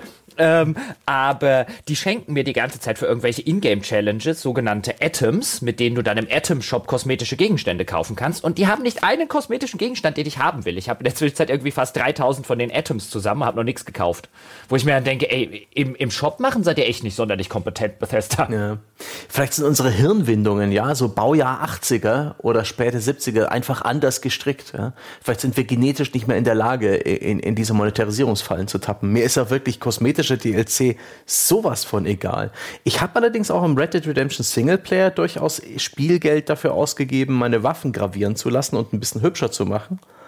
Hm, aber also ich glaube, sobald da irgendwie ein Zusatzaufwand äh, in irgendeiner Form einer, einer vermeintlich wertvollen Premium-Währung oder sonst irgendwas dazu kommt, dann würde ich es dann noch lassen. Also ich weiß nicht, es gibt Spiele, bei denen bin ich durchaus in der Lage oder bereit dazu, zum Beispiel bei Herr der Ringe Online, wo, wenn du VIP bist, dann bekommst du jeden Monat eine gewisse Anzahl der, der Ingame-Währung, der Ingame äh, äh, Geldwährung für das ganze Ding ist ja free to play und hat einen Shop, kriegst du dann geschenkt sozusagen als Dank, dass du ihn diesen Monat auch noch eine Abogebühr bezahlt hast. Und da habe ich überhaupt kein Problem, den Kram einzulösen und notfalls auch für kosmetische Gegenstände. Da sage ich mir dann halt einfach, oh, jetzt kann ich mir in der Zwischenzeit ein sauteures Pferd leisten, aber das Pferd hat halt eine coole Skin, kann ich ein bisschen auf dem rumreiten. Da habe ich überhaupt kein Problem damit. Aber Fallout 76 zum Beispiel kriegt es überhaupt nicht hin, mir irgendwie auch nur eine Sache zu schenken, die ich haben will. Geschweige denn, dass ich da, dass ich da für, für echt Geld den Kram aufladen würde. Ähm, Ach, schön. Genau. Was ich übrigens auch noch interessant fand, dieses Jahr jetzt vielleicht zum Abschluss, mal gucken, was du dazu zu sagen hast, Interesse halber, ist ein bei mir hat dieses Jahr schon wieder so ein bisschen dafür gesorgt, ähm, dass es mich wieder daran erinnert hat, dass man Dinge nicht als zu große Gewissheit nehmen sollte. Ähm, auch wenn man, wenn man so diese Branche anguckt, wenn man, oder generell irgendeine Branche, wenn man sich da so ein bisschen analytisch betätigt, wenn man so ein paar Rückschlüsse ziehen möchte. Denn mit der Pleite von Telltale Games zum Beispiel hätte man 2016, auch da wieder so der Gedanke, den ich vorher bei Battle Royale hatte, hätte man 2016 jemandem gesagt, 2018 geht übrigens Telltale Hops, hätte der einen sehr wahrscheinlich sehr schief angeguckt und gesagt, nee, so schnell, das, das kriegen die nicht hin, so schnell Hops hm, zu gehen. Das stimmt, das kam dann doch überraschend. Es, es gab schon ein paar Monate vorher, ich ein halbes Jahr vorher oder so, ein Kotaku-Artikel, der so in die Richtung ging, dass es da echt hinter den äh, Kulissen echt knirscht und kracht, aber das klang da eher noch so nach kreativen äh, Sackgassen, nach Crunch, nach schlechtem Management. Dass es dann so schnell gehen würde, habe ich auch nicht kommen sehen. Das war interessant. Das zeigt mal wieder auf, dass, äh, dass ja, wenig in dieser Branche stetig ist und berechenbar. Wer weiß, was jetzt mit Valve passiert. Ich meine, jetzt zeigen sie auch da gewisse Erscheinungen. Valve äh, reduziert ein bisschen die, ähm, den Anteil, den der Shop nimmt. Die 30 Prozent werden ein bisschen rabattiert, wenn man äh, sehr, sehr viel Umsatz macht. Und äh, kurze Zeit später finden wir raus, warum Valve plötzlich ein bisschen auf die Entwickler zugeht, weil Epic Games einen neuen Store eröffnet. Brian Fargo hat jetzt schon wieder einen neuen Store am Start, der irgendwas mit Blockchain macht. Aber jedenfalls, äh, wer weiß, ob sie erfolgreich sind. Aber jetzt gibt es Ende des Jahres Bestrebungen, Valves Dominanz als die PC-Spieleplattform zu brechen. Vielleicht gelingt es, vielleicht auch nicht, aber ja, man, man kann halt nicht damit rechnen, dass äh, das alles bleibt, wie es ist. Nee, das spannende ist, Zeit. Das ist das Spannende. Das hatte ich jetzt aber erst neulich mit André schon mal diskutiert in einem Podcast. Ähm, deswegen nur am Rande. Aber das finde ich tatsächlich das Interessante an diesem ganzen Epic Store dass die, nicht die Tatsache, dass jetzt mit Epic der nächste einen Store aufmacht. Es ist nicht so, als gäbe es zu wenige Stores auf diesem Planeten, mhm. ja, Humble, Bundle und was es nicht noch alles außer Steam gibt. Ähm, und keiner davon kann Steam auch nur ansatzweise das Wasser reichen. Aber hier haben wir jetzt einen Player mit Epic und durch die Einnahmen von Fortnite, die haben über eine Milliarde mit Fortnite verdient. Die haben die Kriegskasse, um gegen mhm. Valve in die Schlacht zu ziehen, wenn sie das wollen. Wer ansonsten hat diese Kriegskasse? Ja, ist schon echt interessant. Da bin ich sehr gespannt gespannt darauf. Bei diesem äh, Schulhof, äh, bei dieser Schulhofprügelei, da will ich am Rand stehen und anfeuern. Da will ich Blut sehen. Da, da ist der, mein Katastrophentourismus voll ausgeprägt. Ja, da fahre ich im Schritttempo neben dem Autounfall vorbei. Ja, also das, das ist tatsächlich, aber da werden wir dann im Ausblick dazu kommen, meine sehr verehrten ja. Damen und Herren. Das ist tatsächlich was, auf was ich gespannt bin. Ähm, nämlich, wenn du so einen Erfolg hast, wie jetzt so einen, so einen Epic mit ihrem Fortnite Und wenn du so viel Kohle dort rausziehst, und die haben ja noch, also ich sag jetzt mal, selbst wenn der Höhepunkt schon erreicht war und selbst wenn der Untergang von Fortnite relativ schnell gehen würde, und ich würde sagen, dazu gibt es derzeit keine Indizien, dass das irgendwie mhm. ähm, äh, in, in, in zwei Wochen komplett vorbei ist. Selbst wenn der Höhepunkt erreicht ist und es ab jetzt bergab geht, wird Epic so viel Kohle aus Fortnite noch rausholen in den kommenden Jahren, dass du halt wirklich sagen kannst, hier ist plötzlich ein milliardenschwerer Player auf diesem Markt, ja. den es vorher nicht gab. Für welche disruptiven Sachen wird der sorgen? Was kauft der ein? Also mhm. wir reden dann wirklich über ein Unternehmen, das die Revenue, also die, die, die Umsätze hat und wahrscheinlich das Geld auf der Bank, um sehr, sehr viele Entwickler und andere Publisher zu übernehmen, wenn sie wollen. Ja, es wird wirklich hochinteressant. Ich bin, ich bin so gespannt darauf, was das für Auswirkungen haben wird. Ich meine, Epic hat eh schon so eine eigenwillige Rolle als Engine-Hersteller in der Spielebranche. Also die sind ohnehin schon in der Szene unter Entwicklern ein bekanntes Unternehmen. Für Spieler halt selbst, äh, abgesehen von ihren Titeln halt noch nicht so relevant, aber das, das wird sich jetzt ändern. Es ist eine hochinteressante Zeit. Ich bin sehr, sehr, sehr gespannt aufs nächste Jahr, aber du sagst schon richtig, das ist ein Thema für den nächsten Podcast. Genau. Und äh, damit würde ich jetzt auch äh, diesen Podcast beenden, meine sehr verehrten Damen und Herren. Aber der André hat uns noch, bevor er wirklich zu seinem wichtigen Termin musste, geschrieben, dass seine Tonspur auf unseren FDP hochgeladen sei und wir nicht über das Station reden sollen. Verstehst du das? Ich weiß auch nicht. Ich, das war doch das Spiel, wo er das Ende nicht kapiert hat. Ja, ich glaube. Mein Gott. Ich meine, das war, das war dieses Spiel, wo er, wo er das sehr offensichtliche Ende einfach nicht verstanden hat. Ja, wo man dann in der Abschlusssequenz etwas gesehen hat, äh, ein, ein wirklich praktisch ein Objekt, ein Gegenstand, den kennt jeder Dreijährige mhm, und da geht es mhm, darum, sehen mhm. und erkennen. Ja. Und André hat das halt nicht vermocht. Nee, aber das es soll jetzt ja auch irgendwie nicht bedeuten, dass er in dieser Form jetzt irgendwie, dass wir ihn für dumm halten oder so, bloß weil er ein bisschen blöd ist. Nee, wir wundern uns halt. Also, aber mein, wir mögen ihn ja trotzdem. Ja, er ist halt ein bisschen inselbegabt. Richtig, wir wissen halt, dass wir ihm jetzt keine Walking-Simulatoren mehr zu spielen geben. Ja, also er muss dann halt irgendwie eher Hand-Auge-Koordination als Hand-Hirn-Koordination, aber so hat ja jeder Mensch so seine Sachen. Also es muss ihn ja nicht grämen, oder? Nein, der Nein. kriegt seine, seine Jump'n'Runs, seine Metroidvanias mhm. vorgesetzt und ähm, da wird, er, da wird er fröhlich kichern und uns begeistert erzählen, ob es ihm gefallen hat. Und genau. alles wird gut, für immer da. Genau. In diesem Sinne, fröhliche ja. Weihnachten. Ja, ganz besinnlich. Und weißt du, die Sachen, die dann ein bisschen anspruchsvoller sind, die spielen wir einfach für ihn. Mhm. Mhm. Der, da darf er auch auf leicht spielen. Da können wir ihm auch noch so ein Cheat-Programm installieren. Da lassen wir vielleicht auch was programmieren von so einem Chinesen, dass er sich mal gut fühlt oder Ukrainer oder, oder Deutschen. Sitzt doch einer der großen Cheat-Entwickler in Celle. Ja, nee, und in dann, Zwickau. Und dann schicken wir ihm noch so eine Zusammenfassung, so die Cliff Notes von allem, was passiert ist, zusammen mit einer Interpretation mit. Einfach so als Serviceleistung unter Freunden. Das wird super. Mhm. Ah, der kann sich freuen. Der wird ein tolles Jahr 2019 haben und wir auch. Ja. Wir haben es gut. Genau, meine Damen und Herren, Sie sehen, wir sind in so besinnlicher Stimmung hier am vierten Advent.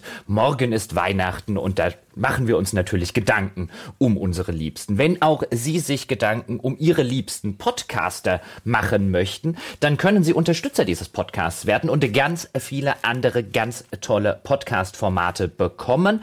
Dazu gehen Sie einfach auf Games gamespodcast.de slash Abo. Dort finden Sie alle Informationen und alle Links zu ja, zu Patreon und zu Steady, unseren beiden Dienstleistern. Ebenfalls gerne kommen können Sie auf forum.gamespodcast.de. Dort wartet das weltbeste Spieleforum darauf, auch Sie begrüßen zu dürfen. Und dort können Sie mit uns und mit anderen interessierten Hörern auf hohem Niveau über das schönste Hobby der Welt plaudern.